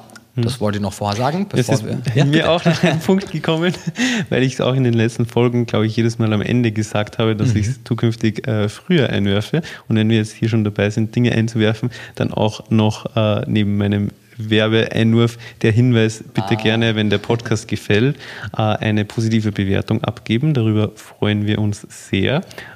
Ja, ich glaube, damit haben wir jetzt alles abgehakt und können endlich zu dem nächsten Punkt übergehen, nämlich eben die Rolle von Taurin im menschlichen Körper. Sehr gerne. Jetzt haben wir es lange genug rausgezögert. also, wie schon gesagt, Taurin hat sehr vielfältige Aufgaben im Körper. per se sieht man zum Beispiel, Taurin ist einer der, der häufigsten freien Aminosäuren, sowohl im, im Gehirn des Embryos als auch in der Muttermilch zum Beispiel. Man weiß, dass Taurin im Körper zum Beispiel auch für die Stabilisierung der Zellmembranen zuständig ist. Es ist wichtig für die Aufrechterhaltung der Thrombozyten. Darüber sprechen wir noch. Die Thrombozyten sind die Blutblättchen, mhm. das ist ein Bestandteil unseres Blut. Unser Blut besteht ja, und Mediziner hat da vielleicht noch mehr Wissen, aber zumindest mein, mein oberflächliches Wissen ähm, vermittelt mir, dass das Blut unter anderem oder überwiegend aus dem Blutplasma, den Erythrozyten, den roten Blutkörperchen, den Thrombozyten, den Blutblättchen und den Leukozyten, den weißen Blutkörperchen besteht. Und die Funktion der Thrombozyten ist in entscheidendem Maße von der Taurinversorgung abhängig. Das ist wichtig, wie wir später noch merken werden, und erklärt vermutlich auch, warum und es gibt mehrere Hypothesen, aber aus meiner Sicht die relevanteste und auch schlüssigste ist, weil wir sehen immer wieder in Studien, dass Veganer, obwohl sie per se ein geringeres Risikopotenzial für gewisse kardiovaskuläre und zerebrovaskuläre, also ähm, im weitesten Sinne Gefäßerkrankungen haben. Cere mhm. Cerebrovaskulär heißt zum Beispiel ähm, Gefäße, die das Gehirn betreffen, also zum Beispiel Schlaganfälle, gewisse Arten der Schlaganfälle, dass vegan lebende Menschen hier deutlich höhere Risiken aufweisen, also sprich höhere Fallzahlen in Studien öfter an Schlaganfällen zum Beispiel sterben und auch höhere Raten an Schlaganfallauftritten haben, was ein bisschen kontraintuitiv mhm. erscheint, weil es gewisse Schutzmechanismen in der veganen Ernährung gibt, von denen man denken würde, dass sie davor schützen sollten. Einer der Gründe, warum es aber sein kann, dass Veganer hier höhere Auftrittsraten haben, könnte zum Beispiel in der Funktion von Taurin bzw. der Unterversorgung an Taurin liegen, weil die Thrombozytenfunktion durch einen Taurinmangel eingeschränkt werden kann und die Thrombozytenfunktion wiederum die, sagen wir mal, eine, ein sehr vereinfacht gesagt, eine Unterversorgung an Taurin kann zu einer sogenannten Thrombozytenaggregation führen, also zu einer Art der Verklumpung der Blutblättchen mhm. und das wiederum kann eben den Gefäßen schaden und kann zu einem Gefäßverschluss zum Beispiel mhm. beitragen. Und das wäre einer von, von mehreren Mechanismen, wie eine vegane Ernährung eben abträgliche Effekte haben könnte und natürlich im Umkehrschluss, wenn man die Taurin und andere Versorgungen optimieren könnte, würden Veganer zusätzlich ja noch einmal um einiges besser abschneiden, mhm. weil sie ja einige Schutzfaktoren auch, auch, auch auf ihrer Seite hätten, aber das dadurch eben dann eingeschränkt wird. Und wir wissen, auch hier gibt es interessante Studien, bevor ich jetzt zu weit abschreibe, aber, äh, abschweife. Aber es gibt zum Beispiel drei von drei unabhängigen wissenschaftlichen Teams voneinander unabhängig durchgeführte Studien, die gezeigt haben, dass wenn wir Blut von Vegetariern, Veganern und Mischköstlern entnehmen, dass wir eben diese Thrombozytenaggregation, also das Verklumpen dieser Blutblättchen, testen können natürlich im Blut der unterschiedlichen Leute und dass entgegen der eigentlichen Erwartung das Blut der Mischköstler besser bessere Thrombozytenfunktion aufweist, die Blutplättchenfunktion, mhm. als das Blut der Vegetarier und Veganer. Wenn man die mischköstliche Gruppe dann noch weiter untersucht und zum Beispiel das Blut einteilt in Blut von Personen mit sehr hohem Fleischverzehr, das war so, ich glaube, so knapp an die 300 oder mehr Gramm pro Tag oder eben pro Tag, pro Tag ja, ich glaube, es waren 285 war der Cut-Off oder eben weniger als 285, mhm. ich kann aber später mal nachgucken, ich glaube, das war der Wert, ähm, im Artikel steht es drin.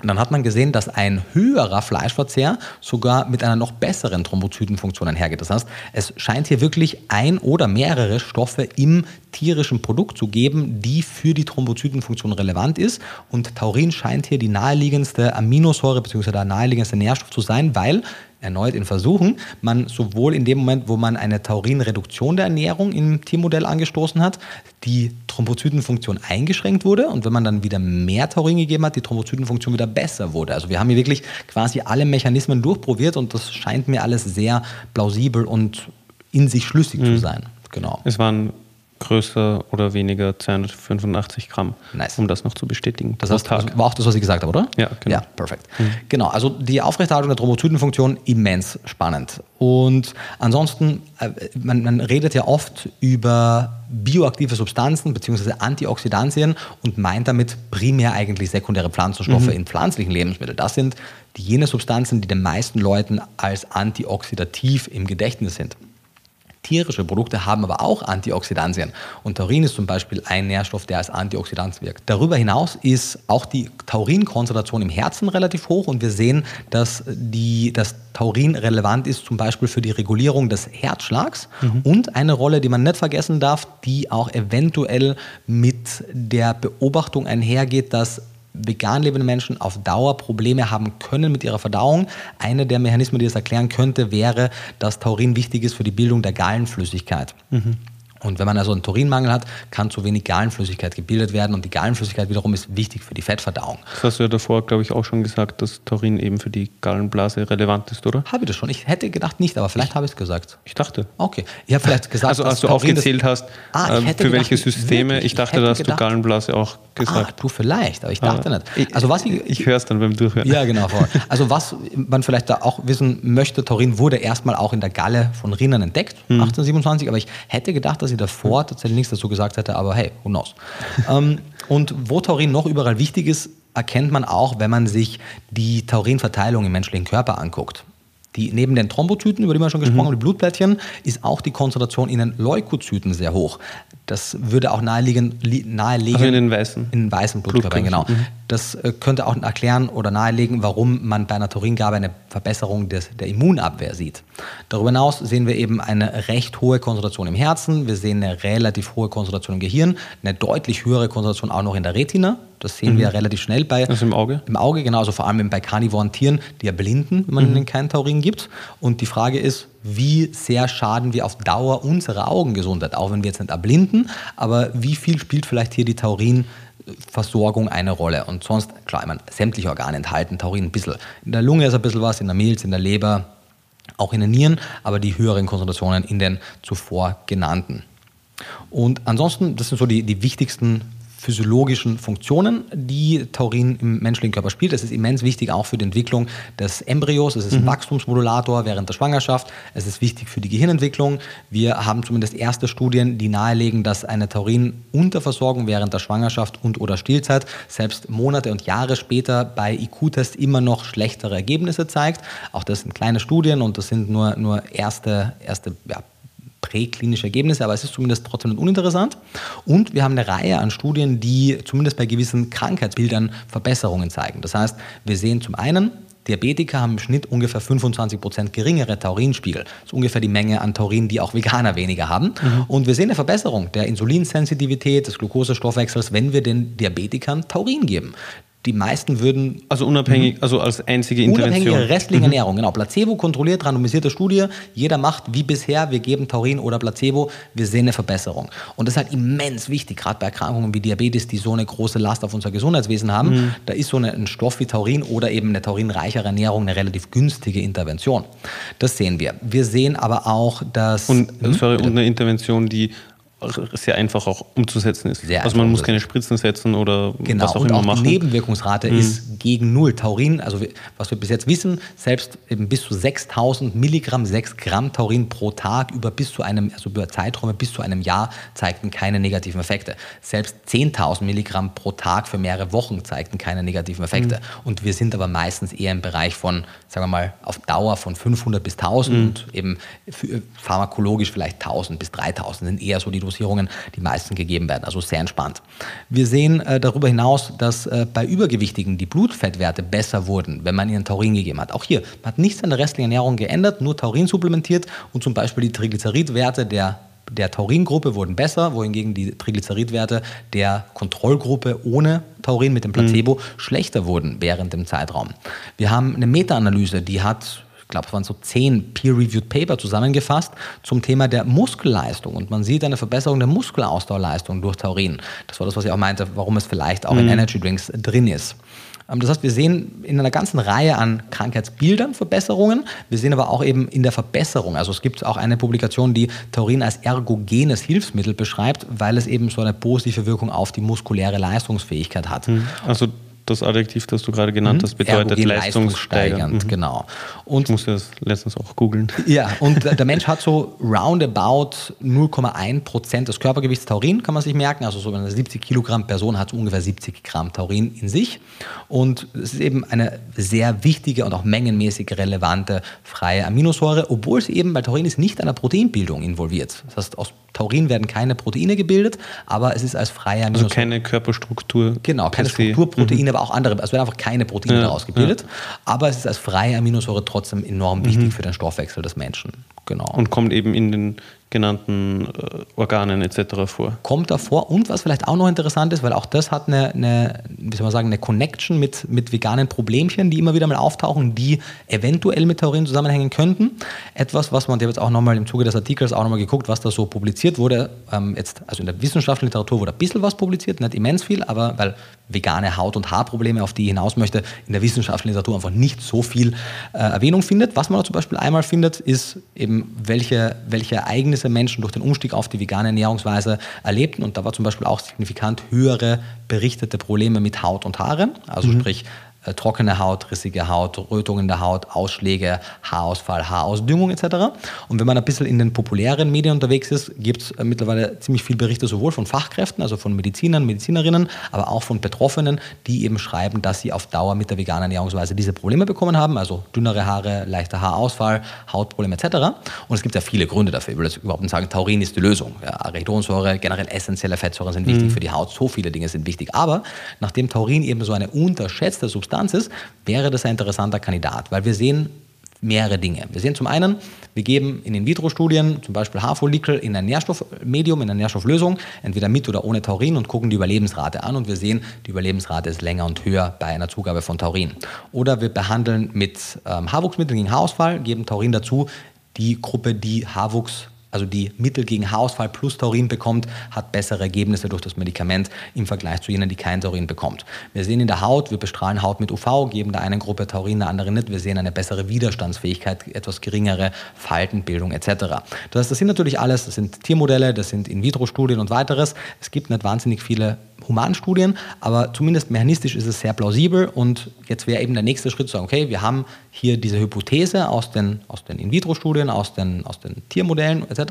Und jetzt müsste man es am Menschen testen. Aber das gibt es halt noch nicht. Und bis es soweit ist, würde ich zumindest sagen, wenn man die Probleme hat, probiert man es einfach, mhm. weil es ist quasi risikofrei. Und, und man würde es in ein paar Wochen dann merken, wenn sich was verbessert. Genau, oder? ich würde all diesen Dingen schon so sechs, acht Wochen Zeit mhm. geben. Aber selbst wenn man nichts am, am, Haar oder am Hautbild merkt, man wird definitiv seiner Nährstoffversorgung was Gutes tun. Mhm. In Bezug auf all die anderen Dinge, die wir schon besprochen haben. Das heißt, es ist. Wenn man davor eben null Richtig. Milligramm pro Tag zuführt. Genau. Ja. Also im besten Fall ist es eine Win-Win-Situation. Mhm. Haut und Haare werden besser und alles andere. Und eventuell selbst wenn Haut und Haare davon nicht so profitieren sollten, wie wir das denken denken würden anhand der ersten Vorstudien, hm. zumindest für den restlichen Stoffwechsel ist das definitiv eine gute Sache. Hm. Genau. Und es gibt auch noch mehr, was man über Taurin und die Stoffwechsellage des menschlichen Körpers sagen könnte, aber das sind, glaube ich, so die äh, relevantesten Punkte gewesen. Hm. Genau. Also darf ich zum nächsten Punkt überleiten? Bitte, bitte. Wunderbar. Du hast es vorhin schon kurz angesprochen mhm. oder ja so nebenher erwähnt. Und zwar das Thema der Schwangerschaft, der Stillzeit, mhm. der Beikost, also einfach die kritischen Lebensphasen oder die sensibleren Lebensphasen. Mhm. Spielt da Taurin eine noch relevantere Rolle und wenn ja, warum? Ja, immens wichtig. Also ich würde sagen, von allen Lebensphasen ist die Schwangerschaft und das Kleinkindesalter die wichtigste Rolle in Bezug, die wichtigste Lebensabschnittszeit in Bezug auf Taurin und auch die kritischste. Also Taurin, habe ich glaube ich schon kurz vorher gesagt, ist relevant für die embryonale und auch mhm. die frühkindliche Entwicklung. Es dient als Wachstumsmodulator und es ist auch wirklich wichtig für die Gehirnentwicklung, einfach für die Ausprägung der kognitiven Fähigkeiten. Und schon in den 70er Jahren gab es in skandinavischen Ländern Studien, die gezeigt haben, dass durch Taurinbeigabe in der Säuglingsanfangsnahrung die kognitiven Fähigkeiten generell die insgesamte Entwicklung besser wurde. Das weißt du dazu vielleicht die Dosierung aus ähm, dem Kopf heraus? Ja, also oder? letztendlich orientiert man sich, also keine pharmakologische physiologischen Wirkungen, sondern mhm. wirklich quasi, um auf die Mengen in der Muttermilch zu kommen. Mhm. Die Mengen in der Muttermilch wiederum sind natürlich auch zumindest so Faktor 100% nach rauf oder unten, also nach oben oder nach unten, abhängig von Ernährung. Aber der Mutter? Der Mutter, ja. genau. Also je mhm. nachdem, wie die Mutter sich ernährt, wird es einen mhm. Einfluss auf den Tauringehalt der Muttermilch haben. Darüber sprechen wir auch dann noch, weil es Studien eben gibt, die die Unterschiede zeigen. Aber das sind keine immensen, äh, also keine, keine im, im großen pharmakologischen Bereich mhm. Mengen gewesen, sondern wirklich physiologische Mengen, die die Muttermilchkonzentration nachahmen. Mhm. Weil man eben gemerkt hat, und das ist ja auch sehr nachvollziehbar aus heutiger Sicht, dass sich Kinder mit Säuglingsanfangsnahrung nicht gleich gut entwickelt haben im Vergleich zu Kindern, die Muttermilch bekommen haben von gut versorgten Müttern. Und dann hat man eben unterschiedlichste Stoffe untersucht in der Muttermilch und einer der Kandidaten war eben Taurin. Und aufgrund der Plausibilität der Vorteile hat man dann auch in den 80ern und 90ern angefangen, sukzessive Taurin der Säuglingsanfangsnahrung beizugeben.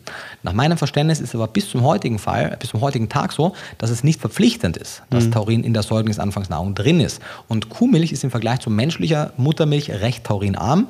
Vegane Quellen, Soja, Anfangsnahrung oder auf Mandelbasis oder, oder ist taurinfrei, ja, genau. Mhm. Und ich habe heute auch, in Vorbereitung auf das heutige Gespräch, auch einige Prä-Nahrungen mir angeguckt, die von Anfang an gegeben werden können. Und Vegane oder generell? Sowohl als auch. Mhm.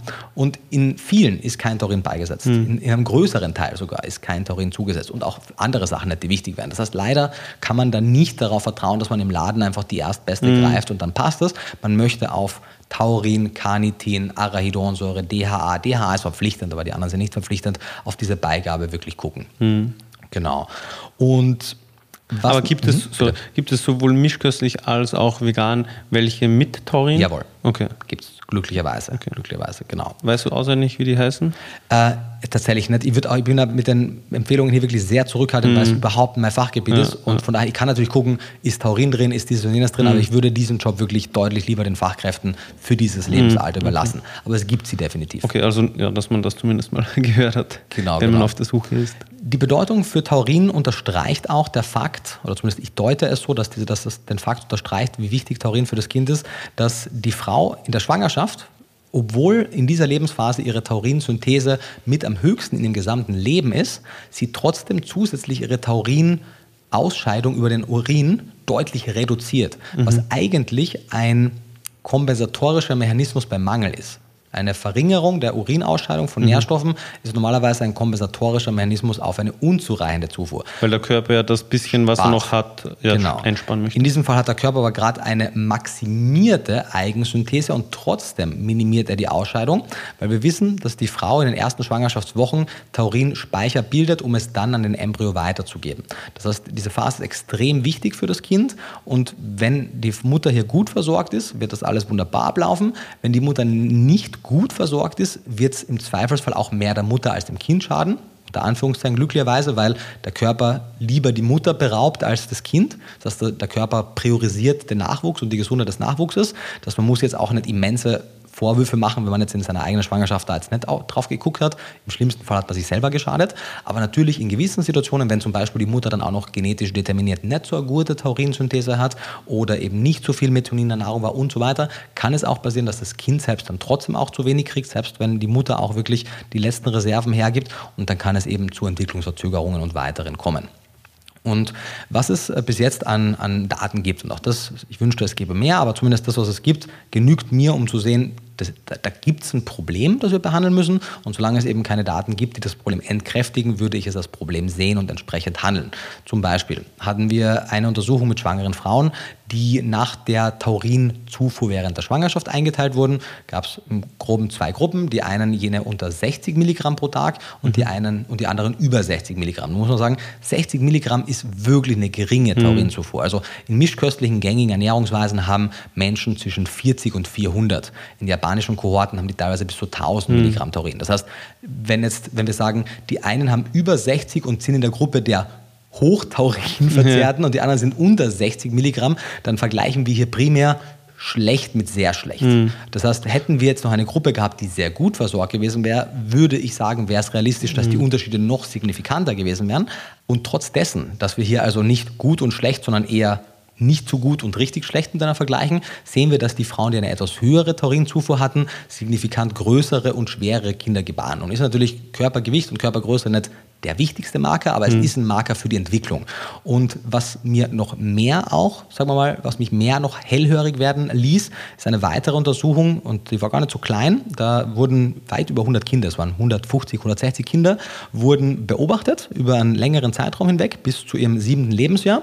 Und man hat sowohl die, die Taurinversorgung der Mutter während der Schwangerschaft als auch dann im Laufe der ersten Lebensmonate untersucht und hat dann anhand dessen im siebten Lebensmonat und äh, im 18. Lebensmonat und im siebten Lebensjahr mhm. kognitive Tests mit also den Kindern gemacht. Eineinhalb Jahren und nach, mhm, sieben, nach sieben Jahren. Jahren genau. Mhm. Und hat kognitive Tests mit den Kindern gemacht und man konnte hier, das sind natürlich Korrelationen, kann man jetzt keinen kausalen Zusammenhang erkennen, aber es ist biochemisch plausibel, nachdem ja Taurin wichtig für die Gehirnentwicklung ist, hat man gesehen, dass jene besser mit Taurin versorgten Kindern besser in diesen Tests abschnitten, eben auch noch Jahre danach. Und das hat mir natürlich schon zu denken gegeben und gibt mir weiterhin zu denken. Darüber hinaus ist ein Taurinmangel der Mutter mit eben neurologischen Störungen des Kindes assoziiert. Wir sehen Störungen an der Netzhaut und damit der Augenfunktion. Wir sehen äh, Störungen natürlich der Gallensäurebildung bzw. Absonderung von Gallensäure, das haben wir ja schon beim Erwachsenen auch gesprochen, und auch äh, potenzielle Schäden an der Leber, weil wir haben ja auch gesagt, in der Leber ist auch Taurin drin, entsprechend wichtig auch für die Funktion der Leber. Und was man hier auch nicht vergessen darf, nicht alle, aber einige dieser Studien haben erneut, wie auch bei den Frauen, jetzt nicht sehr gute mit sehr schlechter Versorgung verglichen, sondern entweder quasi sehr schlecht mit okay oder mhm. eher schlecht.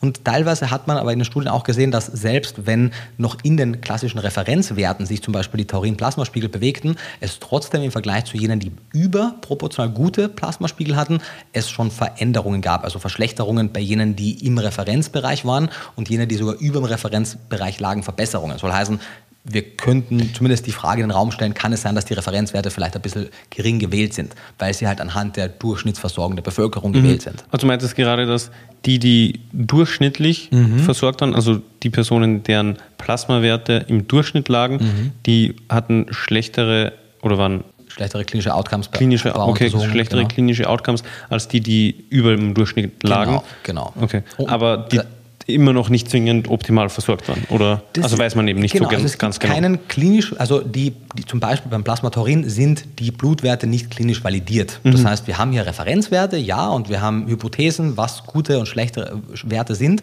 aber das ist nichts, was harte Evidenz gerade aufweist. Mhm. Und wie bei vielen anderen dieser etwas schlecht beforschten und erforschten Grenzwerte wird hier im weitesten Sinne die Referenz anhand Durchschnittswerte mhm. der vermeintlich gesunden Bevölkerung festgelegt. Das ist bei Stoffen wie Taurin, deren Fehlen aber keine akut negativen Effekte hat, trügerisch, denn mhm. ich kann eine vermeintlich gesunde Person mit Taurinmangel haben und der Großteil der der Bevölkerung hat es keine Taurinmängel, aber auch keine Optimalversorgung mhm. mit Taurin, zumindest im Verhältnis zu dem, was die Menschheit über einen großen Teil ihrer evolutiven Geschichte hatte. Und es zeigt sich nach meinem Verständnis so, dass eben die über sehr lange Zeit hinweg vollführte Ernährung eine Prägung auf den Bedarf ausübt. Und klar, über sehr lange Zeit kann der Mensch wahrscheinlich auch auf Dauer mit weniger Taurin zurechtkommen. Im Moment scheinen wir aber genetisch in vielen Fällen noch ein bisschen in der Altsteinzeit zu sein und auch entsprechende Taurinmengen zu wollen für unseren mhm. Körper. Mhm.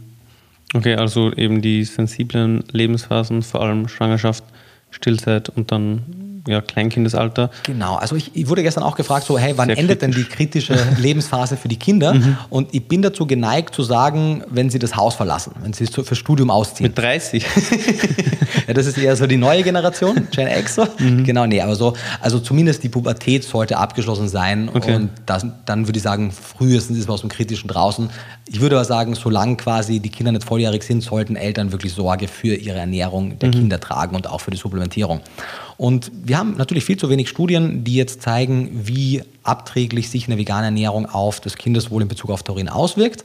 Wir sehen aber zum Beispiel, dass vegane Frauen im Vergleich zu einer okay versorgten Referenzpopulation, also nicht optimal versorgte Mischköstler, mhm. sondern gängige Mischköstler, trotzdem um 35 Prozent weniger Taurin in der Muttermilch hatten.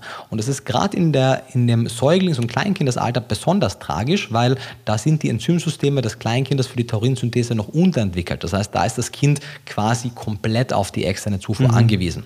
Noch tragischer wird es, wenn es Frühlinge sind, weil Frühgeborene haben zum einen kommen sie mit noch geringeren Speichern auf die mhm. Welt, sie haben noch eine schlechtere Eigensynthesekapazität und damit sie eben ihr, ihr, Wachstum aufholen, haben sie noch einen etwas höheren Bedarf in den ersten Lebenstagen und Wochen. Mhm. Und das heißt, da ist dann besonders wichtig, dass die Mutter mich besonders taurinreich ist. Also das Super-GAU wäre dann, die Mutter ist schlecht versorgt, mhm. hat ein Frühchen und die Mutter kann nicht stillen und wählt eine taurinfreie äh, Anfangs- Nahrung. Ja, also, das, genau, also das ist einer der hm. Fälle, wo dann diese vermeintlich unerklärlichen Entwicklungsstörungen hm. beim Kind auftreten, die natürlich in den meisten Fällen nicht unerklärlich sind, sondern halt man den, die Grund Ursache oft nicht findet. Ja. Genau.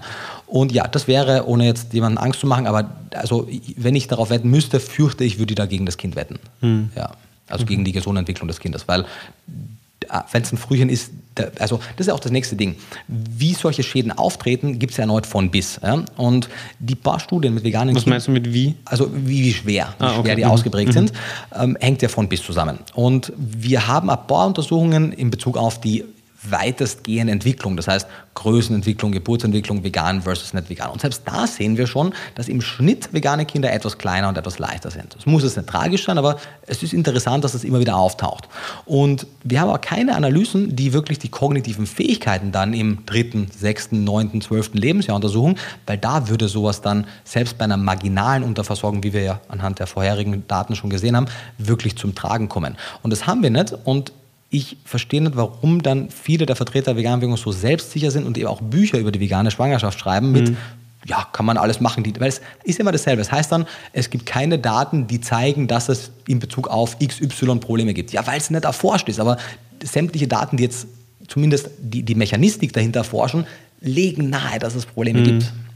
Und das führt uns auch wieder zu dem Punkt, den wir vorhin schon besprochen haben, dass ja da die Beweislast eigentlich auf Seiten der veganen Bewegung slash der veganen Ernährung liegt. Richtig. Und ich meine, es gibt vegane Interessenvertretungen, die immens viel Budget von Großspendern haben und das für Kampagnen zur Aufklärung der Bevölkerung nutzen, damit mehr Leute vegan werden.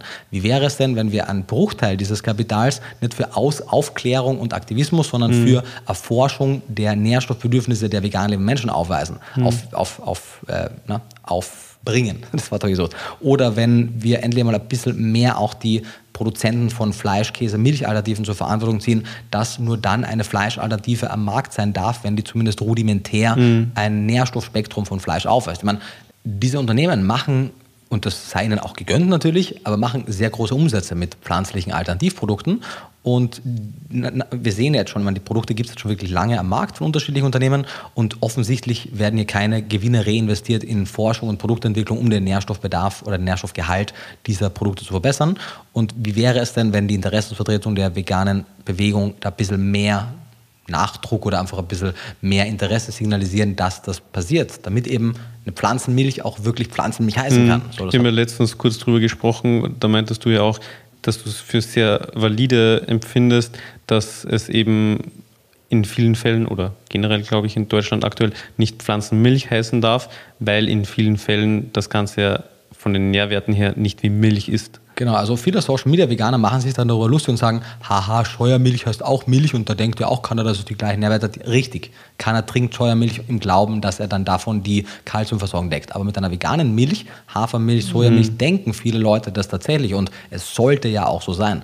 Daher würde ich mir wünschen, dass wir da weniger ich nicht, wie soll man sagen, weniger sarkastisch auf das hinunterblicken und sagen, haha, eine Nussschnecke hat ja auch keine Schnecke drin, aber das glaubt auch niemand. Aber eben beim veganen Fleisch, weil es ja, es sieht fast gleich aus, es wird ja stattdessen auch gereicht und in Ländern haben ja auch diese Produkte eine gute Anreicherung und das sollten die auch haben. Von daher ist es total nachvollziehbar, dass da sehr viel Zurückhaltung in der in der, in der Tierproduktbezeichnung drin ist. Und das hat aus meiner Sicht weniger damit zu tun, eben, dass man jetzt, weiß ich nicht, dass Konsumenten so doof sind und nicht merken, ob jetzt ihr Würstel ein Schwein drin hat oder eine Erbse, aber dass viele Konsumenten verständlicherweise nicht nachvollziehen können, wie, wie ident oder wie nahe der Nährwert des veganen Ersatzprodukts der Vorlage kommt. Wir waren jetzt vorhin eben gerade noch bei den sensiblen Lebensphasen. Hast du da noch was oder soweit alle, ist soweit alles gesagt? Du, im weitesten Sinne, glaube ich, habe ich das Wichtigste, was mir jetzt in den Sinn gekommen ist, gesagt. Es gibt, um das nochmal zusammenzufassen, einfach viel zu wenig Daten, um ganz konkrete Sachen wirklich hart evidenzbasiert sagen zu können. Es gibt aber genügend Daten, um zu zeigen, dass es Handlungsbedarf gibt und Forschungsbedarf gibt.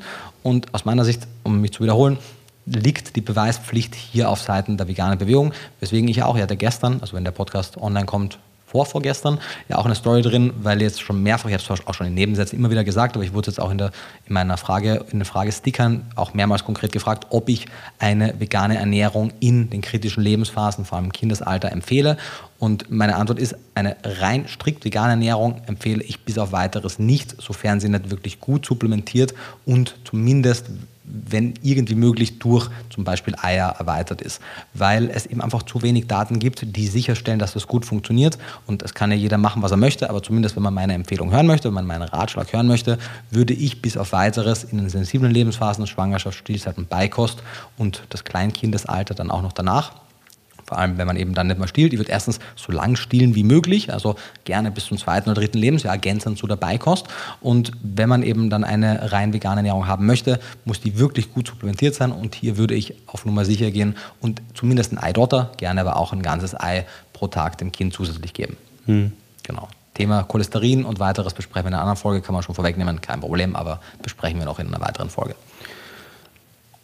Auf zum Punkt Mhm. Ich, eigentlich, wir haben es überhaupt nicht durchnummeriert. Auf zum nächsten Punkt. Mhm. Ich habe noch hier mh, Taurin bei veganer Ernährung. Wir haben es ja eigentlich eh schon immer wieder auch mal angeschnitten. Gibt es da noch irgendwas Spezielles, was du loswerden möchtest, außer dass eine vegane Ernährung kein Taurin enthält?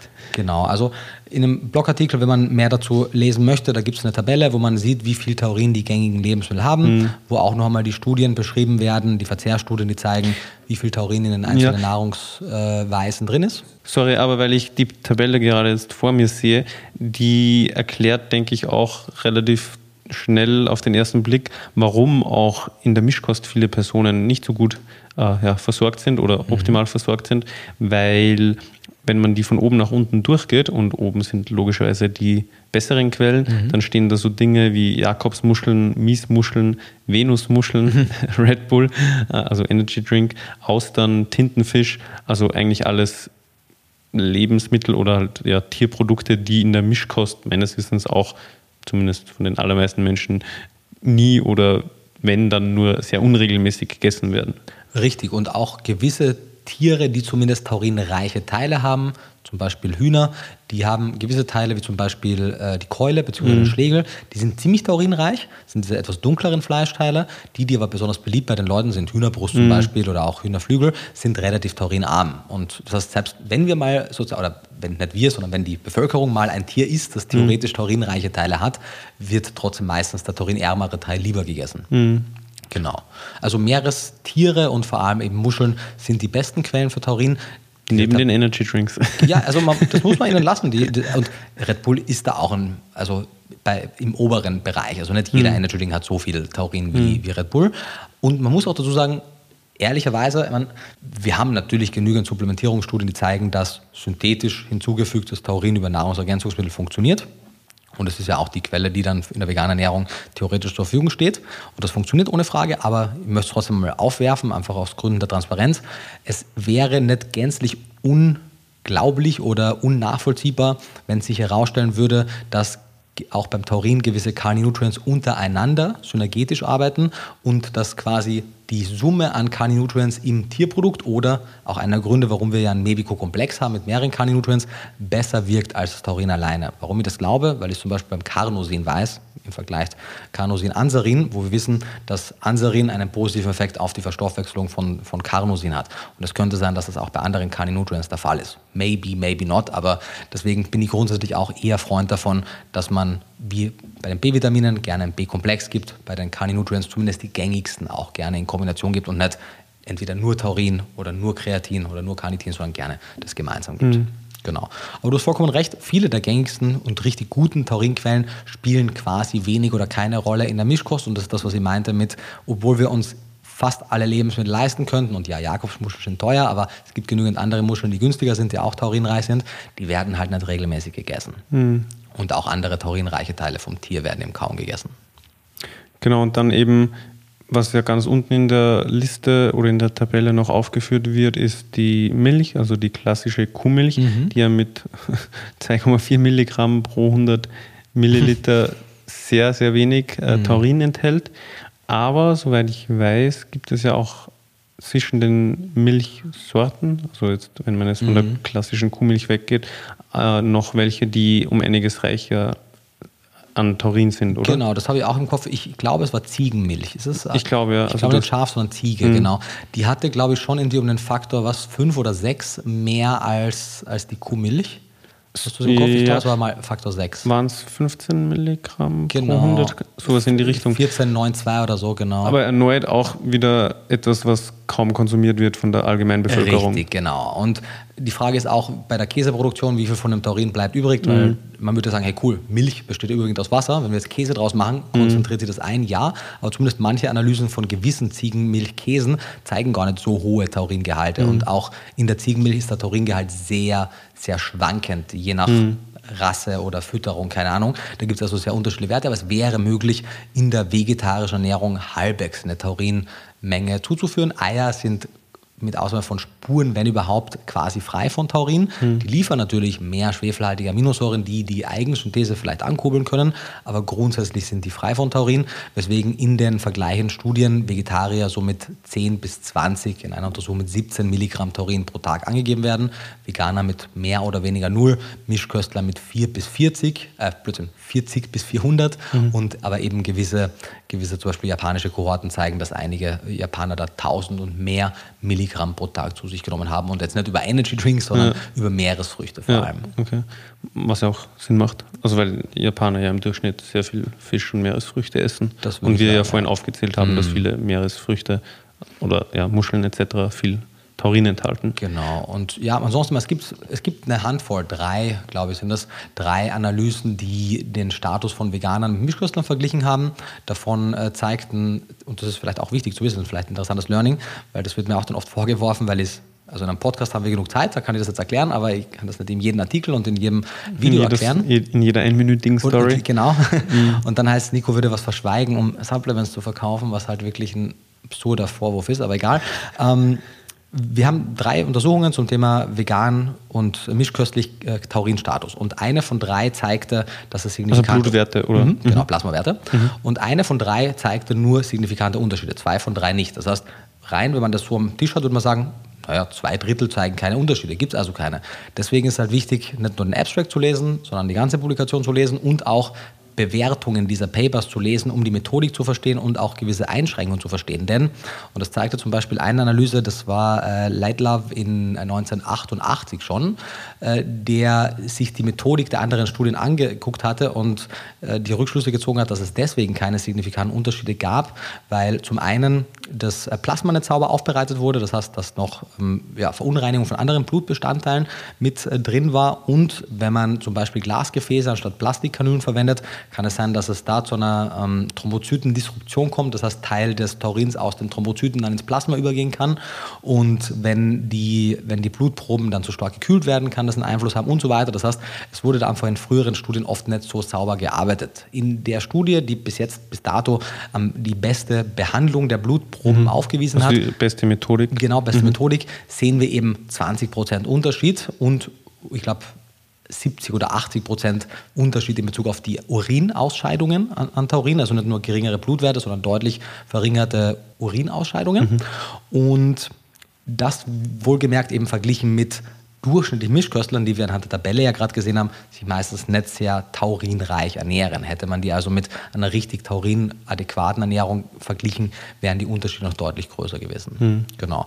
Also heißt, ja, vieles wissen wir noch nicht, aber das, was wir wissen, reicht mir persönlich, um eben Risikopotenzial zu sehen. Und das ist eben ein Beispiel so, ich erkläre jetzt nicht jedes Mal, wenn ich über Taurin spreche, eigentlich gibt es drei Studien, aber zwei davon waren methodisch jetzt nicht so sauber, weil ne, ne, ne, sondern in einer einminütigen Story sage ich dann halt, in einer Studie hatten vegan lebende Menschen 20% geringere Blutwerte. Und dann versucht man mir eben da draußen einen Stick zu drehen, was halt ein bisschen unfair ist. Ja, Es tut mir leid für dich. ja danke. Damit, damit, musst du, damit musst du wohl leben. Ja. Nee, Spaß.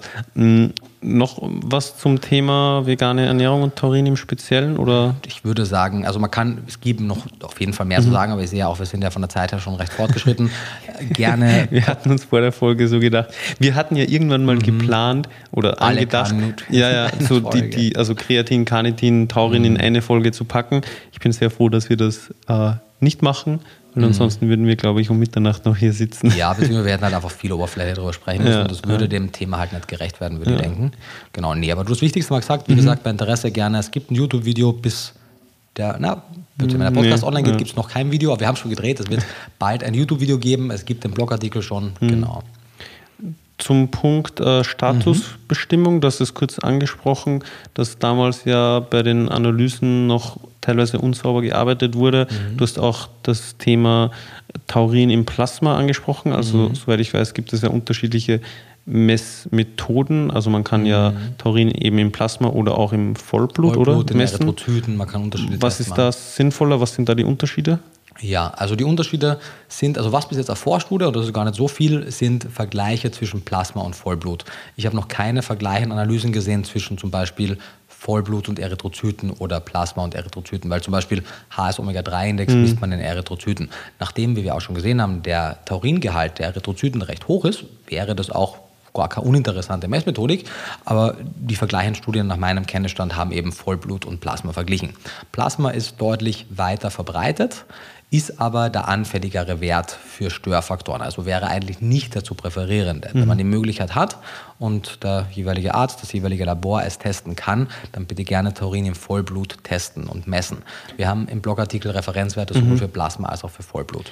Wenn du sagst, das Plasma ist anfälliger, mhm. dann bedeutet das also auch, dass selbst schon gewisse Mengen an Nahrungstaurin einen Einfluss darauf haben können? Unter anderem, genau. Also es gibt Untersuchungen, die zeigen, dass taurinfreies Frühstück die Taurin-Blutwerte in der Bestimmung im Vergleich zum nüchternen Abnehmen nicht merklich beeinflusst, dass aber schon geringe Taurinmengen im Bereich von 30 bis 50 Milligramm die Plasmawerte beeinflussen können. Mhm. Dass generell die Schwankungen, wenn wir jetzt von ein und derselben Person mit mehr oder weniger ein und derselben Ernährung über mehrere Tage hinweg Plasma-Blutwerte bestimmen, sehen wir hier auch höhere Schwankungen einfach tagesbedingt, von welchen Einflüssen auch immer.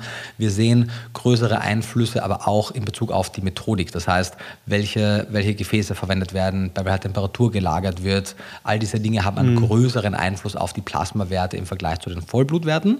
Und wir sehen darüber hinaus, dass man bei den Plasmablutwerten auch mehr Fluktuationen hat. Also man sieht schnelleres Steigen und Fallen, je nachdem, wie mhm. eben in den letzten Tagen auch die, die, die, die Taurin-Nahrungszufuhr war. Was natürlich ein bisschen bisschen, wie soll man sagen, ähm, ein bisschen trügerisch sein kann, weil zum einen sehen wir, dass Plasmawerte nicht sehr gut mit den Körperspeichern korrelieren. Wir sehen auch interessanterweise, dass Plasma und Vollblut nicht so wirklich miteinander korrelieren. Nur mhm. bei sehr schlechter und sehr guter Versorgung korrelieren sie, ansonsten oft nicht wirklich. Aber wäre es dann nicht bei einer veganen Ernährung eigentlich eine passende Analyse, weil wenn du sowieso kein Taurin hast in der Ernährung und das schon seit längerem und du entsprechend auch nicht in den Tagen vor der Analyse große Schwankungen hattest, unter diesem einen Aspekt passen, ja, aber all die anderen Aspekte ja. sprechen eben nicht dafür. Der, aus meiner Sicht der einzige Moment, wo es für mich interessant wäre, wenn man sicherstellen kann, dass die Methodik gut ist, wäre, wenn ich gerade, also wenn ich wirklich vor allem im klinischen Kontext Supplementierungsstudien machen möchte, weil der Vollblutspiegel braucht auch ein bisschen, bis er ansteigt. Das heißt, wenn ich heute Taurin gebe und wissen möchte, wie sich das in den nächsten mhm. Tagen verändert, dann wäre vielleicht Plasma interessant, wenn ich die Methodik sicherstellen mhm. kann. Und würdest du unter Anbetracht all dieser Fragezeichen und Aspekte, mhm. die du gerade auch aufgezählt hast und auch in Anbetracht dessen, dass es ja keine wirklich gut etablierten mm, Werte überhaupt gibt, überhaupt eine, eine Analyse empfehlen? Also mhm. wenn man die machen lässt, kostet Geld und ist mhm. die jetzt so aussagekräftig? Also ja, zahlt sich das überhaupt aus? Legitime Frage. Also der, der, Ernährungswissenschaftler in mir möchte natürlich ganz viel Taurin-Blutwerte haben, die mir zugeschickt werden, damit ich einfach mehr Daten habe. Aber du hast natürlich vollkommen recht. Im Grunde genommen kann man sich das eigentlich sparen und man könnte einfach mittelfristig eben die Lebensmittelanreicherung, kurzfristig die Supplementierung einfach so gestalten, dass man zumindest die Mengen bekommt, die man in einer durchschnittlichen Mischkost bekommt.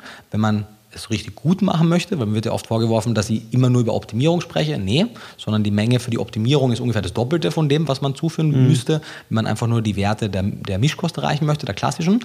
Aber man kann eben entweder die Werte erreichen oder noch weiter optimieren, denn das Risikopotenzial ist immens gering. Also wir haben ein, kein klassisches Upper Level, es wurde von Seiten der EFSA kein Tolerable Upper Intake Level festgelegt, aber ein sogenanntes Observed Safe Level. Das ist, wie auch bei den Zufuhrempfehlungen, gibt es ja auch unterschiedliche Evidenzgrade mhm. und wenn die Evidenz nicht reicht, für ein Upper Level, dann kann man so ein Observed Safe Intake Level von den Fachgesellschaften sehen und das beträgt 3000 Milligramm. Das pro ist also Tag. pro Tag. Mhm. Zusätzlich zur Nahrung bei Mischkost. Mhm. Und man, wie hoch jetzt die, die Mischkost, die Nahrung hier bewertet wurde, muss man noch gucken, aber zumindest also 3000, da ist auf jeden Fall viel Raum, weil was ich empfehle, wenn man, sagen wir mal, optimieren möchte, man sagt, was, was ist vermutlich für die Prävention auf Dauer die, der Sweet Spot wo, sagen wir mal, auch Kosten-Nutzen im Mhm. Optimum stehen, dann würde ich sagen, so ungefähr 10 Milligramm pro Kilogramm Körpergewicht. Also Mhm. zum Beispiel 700 Milligramm bei 70 Kilo. Das ist ja auch ungefähr die oh Wunder Dosierung, die wir beim, beim Mebico, beim Präparat empfehlen. Also da hat er eine Tagesportion, ich glaube, 750 Milligramm. Würde ich auch denken. Oder sind sieben- ich glaube 750. Es sind ja. 750, ja, weil wir haben 3 Gramm Kreatin, 750 äh, Taurin und 500 Carnitin. Genau. Und also das geht auch schon eher in Richtung bessere Optimierung, Versorgung auf jeden genau. Fall.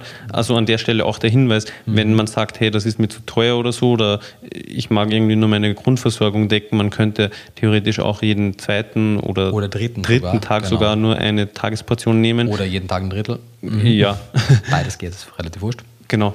Und dann kommt man entsprechend länger mit der Dose aus. Genau. Gleichzeitig könnte man aber auch das Doppelte nehmen und man muss sich keine Sorgen machen. Richtig. Was jetzt eben das äh, Observed, no, wie war der Begriff? Observed äh, safe, Safe Level. Level, genau, betrifft. Also da könnte man, man könnte die vierfache Dosis nehmen und dann wäre man erst dort. Genau. Aber Also sobald unser Mebico ankommt, kann es sicher sein, dass ich die doppelte Dosis nehme. Ich hab Bock auf das Doppelte, weil ich meine, die, die Kreatinmenge mit Du hast jetzt auch lange genug im Mangel verbracht. Fair enough, wobei wir, ich meine, wir haben es jetzt gerade nicht mehr, wir hatten jetzt Wir hatten doch, wir haben- zwischenzeitlich wir haben sogar Taurin. Taurin da, ich vergesse nur, Blödsinn, das ist das Zinnpulver in der Taurinpackung. ich bin jedes Mal enttäuscht, wenn ich hingehe, so, oh, wir haben doch Taurin und dann so, oh fuck, es ist Zinn. Ja, das hat man haben vom. Umfüllen. Ja, genau, vor allem, wir hatten jetzt wir noch einige Zeit. zwischenzeitlich, Genau. ja. Aber ich meine, über, über deine zehn Jahre taurinfreie Ernährung hast du ja, voll, den voll. überwiegenden Teil ja kein Taurin supplementiert, Ich, meine, ich lebe immer noch, weißt du? Ja, also ja. offensichtlich, es bringt mir nicht um, vielleicht habe ich auch Glück in meiner Genetik, aber ich habe Ja, du bist ein Mann, du bist ja ein besserer Taurin-Konvertierer. ja, aber ich habe trotzdem, und das ist natürlich auch schwer, Placebo-Effekt zu trennen von anderen, aber als wir dann zwischenzeitlich Mhm. eben sowohl Taurin, Carnitin, Carnosin, alles hatten, hat die, vor allem im Gym, da merke ich es halt am meisten, weil ich mich da auch fokussiere auf die Veränderungen, Mhm. schon, würde ich denken, eine, eine Leistungsanpassung festgestellt. Aber who knows, kann Ja, natürlich auch ja, andere Gründe haben. Aber ich werde auf jeden Fall das Doppelte dann nehmen, weil meine 6 Gramm Kreatin ist auch, finde ich, eine sehr gute Dosis für mich jetzt im Kraftsport. Mhm. Und auch die dann 2000, ähm, Blödsinn, Nee, die 1000 Carnitin. 1000 Carnitin, Mhm. genau, sind auch eine, aber auch 2000 Carnitin wäre noch in Ja. Ordnung, aber die 1000 Carnitin sind definitiv auch äh, safe. Aber hey, also wenn jemand die einfache Dosierung nimmt, wäre das schon extrem gut. Mhm. Wenn jemand etwas sparen möchte, easy, halbe Dosierung, Dritteldosierung wäre auch schon wirklich Mhm. in Ordnung. Aber das ist auch, Genau. denke ich, wichtig, dass wir das mal gesagt haben, weil äh, ja, die Leute da verständlicherweise auch oft Fragen stellen und haben, Mhm. äh, weil es halt ein Stoff ist, also ich vermute mal, es liegt daran, weil es ein Stoff ist, der nicht wirklich bekannt ist Mhm. und dann ist man da bei der Dosierung eben ein bisschen unsicher. Das Schöne ist eben, man hat eine relativ große äh, Dosierungsmöglichkeit, ohne sich Sorgen machen zu müssen. Richtig, genau. Es ist halt, also es wäre gut, wenn man nicht nichts bekommt Ja. und wenn man sich nicht jeden Tag eine Dose Genau, und aber auch hier ist es so, dass aber im das Zweifelsfall ein bisschen mehr besser ist als ein bisschen weniger, weil eben nach unten hin schneller mal Mhm. also zum Problem wird, weil nach oben OSL sind 3000, es wurden auch über viele Wochen hinweg 6000 Mhm. gegeben, es wurden oder teilweise sogar bis zum Jahr 6000 gegeben, es wurde über viele Wochen hinweg 10.000 gegeben, also wirklich gar kein Problem. Und weil die Frage in der Story bei mir auch oft kam, wie sieht es denn mit Kindern aus? Es ist im klassischen Sinne jetzt kein für Kinder zusammengestelltes Präparat. Wir haben aber auf der Watson-Webseite die Dosierungsempfehlungen für Kinder. Das heißt, man Extra kann es für Kinder ja. so anpassen, dass es von der Dosierung her passt. Und Extra wäre die Tabelle sinnvoll. für alle Altersgruppen. Genau, männlich, weiblich, also beide Geschlechter und Gibt es bei ganz vielen Monopräparaten seit mittlerweile wenigen Wochen. Stimmt, genau. Also wenn man da in der Bildergalerie unter Genau. den Fotos durchklickt, kann man das sehen. Genau. Und gerade für Kinder wäre das Mhm. wichtig, wie gesagt, Schwangerschaft, Stillzeit, Kleinkindesalter, Kindesalter, am besten bis Ende der Pubertät Ja. wäre schon sehr gut und sinnvoll. Und zwar eben nicht nur bei veganer Ernährung, sondern halt bei vegetarischer und bei jeder sehr stark fleischreduzierten Ernährung. Und ehrlicherweise, wenn man jetzt in die Optimierung gehen würde, solange sich so mischköstlich ernährt wird, auch in der Mischkost. Mhm. Ja. Genau. Und man könnte eben, wenn man jetzt Energy Drinks trinkt, durchaus auch, also wenn man jetzt irgendwie, weil das auch das kam schon mehrfach, wenn ich jetzt Mebico nehme, muss ich an den Tagen, wo ich jetzt Red Bull trinke, muss ich das Mebico aussetzen. Nein, weil so eine Dose Red Bull hat 1000, Mebico hat je nachdem, wie man es dosiert, sagen wir mal 750 und dann hast du immer noch bis zu 3000. Also du kannst theoretisch immens viel von beiden trinken. Ja, ja. Und also, dass du zu einer Dosierung kommst, wo es relevant wird, äh, da machst du, glaube ich, eh andere Dinge falsch dann, oder? Ja, und also wenn du das so viel Energy Drinks trinkst, solltest du dir über andere. anderes ja. ein Problem. Du sagst es. Und vor allem, das sind ja diese ganzen Observed Safe Index Level, das, äh, Levels, sind ja äh, genau, zumindest jetzt, also die haben eine Begrenzung, weil eben die Studien auch nur eine begrenzte Laufzeit haben, aber das ist nichts kurzfristiges. Also du könntest auch 15.000 Milligramm, 15 Gramm Taurin, 20 Gramm Taurin einmal zu dir nehmen, wird dir dann nichts passieren. Ich würde es nicht machen, weil es ist sinnlos. Vermutlich. Du wirst einen größeren Teil ausscheiden, aber es würde nicht schaden. Also wenn jetzt jemand, ups, was nicht, statt Messlöffel dann irgendwie den Proteinmesslöffel genommen hat, ist teuer, aber ist un unproblematisch. Das ist vielleicht auch wirklich wichtig, dass man da ein bisschen, ich kann mich noch erinnern, ich hatte das früher auch immens. Ich hatte das erste Mal dann vor Jahren Angst vor Überdosierungen? ja, was? ja, ich, hab, ich weiß gar nicht, was ich das hatte. Ich hatte eine Jodsupplementierung. Zum ersten Mal war noch vor Multinährstoff. Das war wirklich vor, ich weiß Mhm. acht Jahren oder so irgendwas. Und dann hat die mir, glaube bei der Apotheke damals Jod gekauft. Und das waren Tabletten, auch oder? Mhm. Tabletten, genau so 200 oder so Mikrogramm. Und hatte die genommen und habe dann irgendwie eine Stunde später versehentlich, weil ich vergessen habe, dass jemand noch einmal eine genommen und ich wurde da halt instant so paranoid, weil das so 400, oh mein Gott und so, hey, das ist meilenweit entfernt vom Upper Level, meilenweit entfernt von irgendwas. Mhm. Und ging es mir dann kurzzeitig schlecht? Natürlich, weil ich natürlich mich komplett fertig gemacht habe, weil ich mir da Panik geschoben habe. Also da, Mhm. die Psyche ist da auch, ähm, ja, spielt da eine große Rolle. Ja. Der, ist das ein Nocebo in dem Fall? Ich habe das letzte Mal wieder, ich verwechsel das die ganze Zeit auch. Ich glaube, ein Placebo ist positiv ohne Wirkstoff und Nocebo ist, glaube ich, negativ ohne Wirkstoff. Aber auch ohne, ja eben, Genau, weil dann ist es ja, dann ist es ganz was anderes. Ja, eigentlich schon. Ich meine, dieser, dieser Wirkstoff in der Menge mach, hat ja wirklich nichts gemacht und das war tatsächlich, würde ich dann schon sagen, eine Art Also so meinst du, dass es nicht genügend Wirkstoff Genau. war? Ja, ja. Ja, aber who knows? I don't know. Ja, du, schöne, schöne Runde. Danke für deine ganzen wichtigen Zwischenfragen, dass du da immer wieder mal eingehakt hast Ja. und hoffentlich Leute auch ohne eben, weil man, ich habe mir jetzt ja, wie du ja gesehen hast, schon wieder recht lang eingesperrt und extrem viel Zeit auch darin investiert. Von daher bin ich recht tief im Thema drin, aber wenn man das nicht ist, ist das wahrscheinlich auch ein bisschen viel auf einmal. Ja, aber die Leute können sich sehr öfters anhören. Das stimmt. Ich habe es letztes Mal schon gefragt, gibt es die Möglichkeit, Podcast langsam abzuspielen? So Langsamer, also es kommt auf die Plattform drauf an. Hm, okay. Man kann es schneller abspielen, man kann es langsamer abspielen. Ich glaube, bei Spotify bis zu dreifacher Geschwindigkeit. Und auch Und ich Hälfte glaube, oder was auch immer? ja, Okay. vielleicht sogar bis 0,25. Aber okay. in die Richtung weiß ich weniger Bescheid. Ich stelle meistens Schnellhörer, schneller. ja, also meine Standardgeschwindigkeit ist auf eineinhalb. Drei finde ich schon heftig. Ja. Ich bin mir auch nicht sicher, ob es drei gibt. Bei Audible gibt es dreifach. Okay. Früher war bei Spotify, glaube ich, doppelt die, die Obergrenze, aber ich bin mir gerade nicht sicher. Vielleicht wurde das auch Wenn es angepasst. so schnell sein sollte, kann man es langsamer drehen. Langsamer drehen, mehrfach anhören, den Artikel durchlesen oder, Video, YouTube-Video, Ja. genau. oder einfach nicht 100% im Detail über Taurin Bescheid wissen. Wenn man, wenn man durchs Leben gehen kann, ohne 100% über Taurin Bescheid zu wissen, okay. Ja. Mir fällt jetzt zum Ende hin, also hast du noch irgendwas? Nee, bin weil ansonsten würde ich die Abmod machen Bitte. und die geht schnell, weil unsere 5-Sterne-Bewertungen Haben habe ich schon schon früher geplagt. Die Genau. Werbung hatten wir auch schon. Jawohl. Insofern würde ich sagen, vielen Dank für alle, die bis hierhin zugehört haben. Wir freuen uns auf nächsten Sonntag und wünschen bis dahin wie immer alles Gute und beste Gesundheit.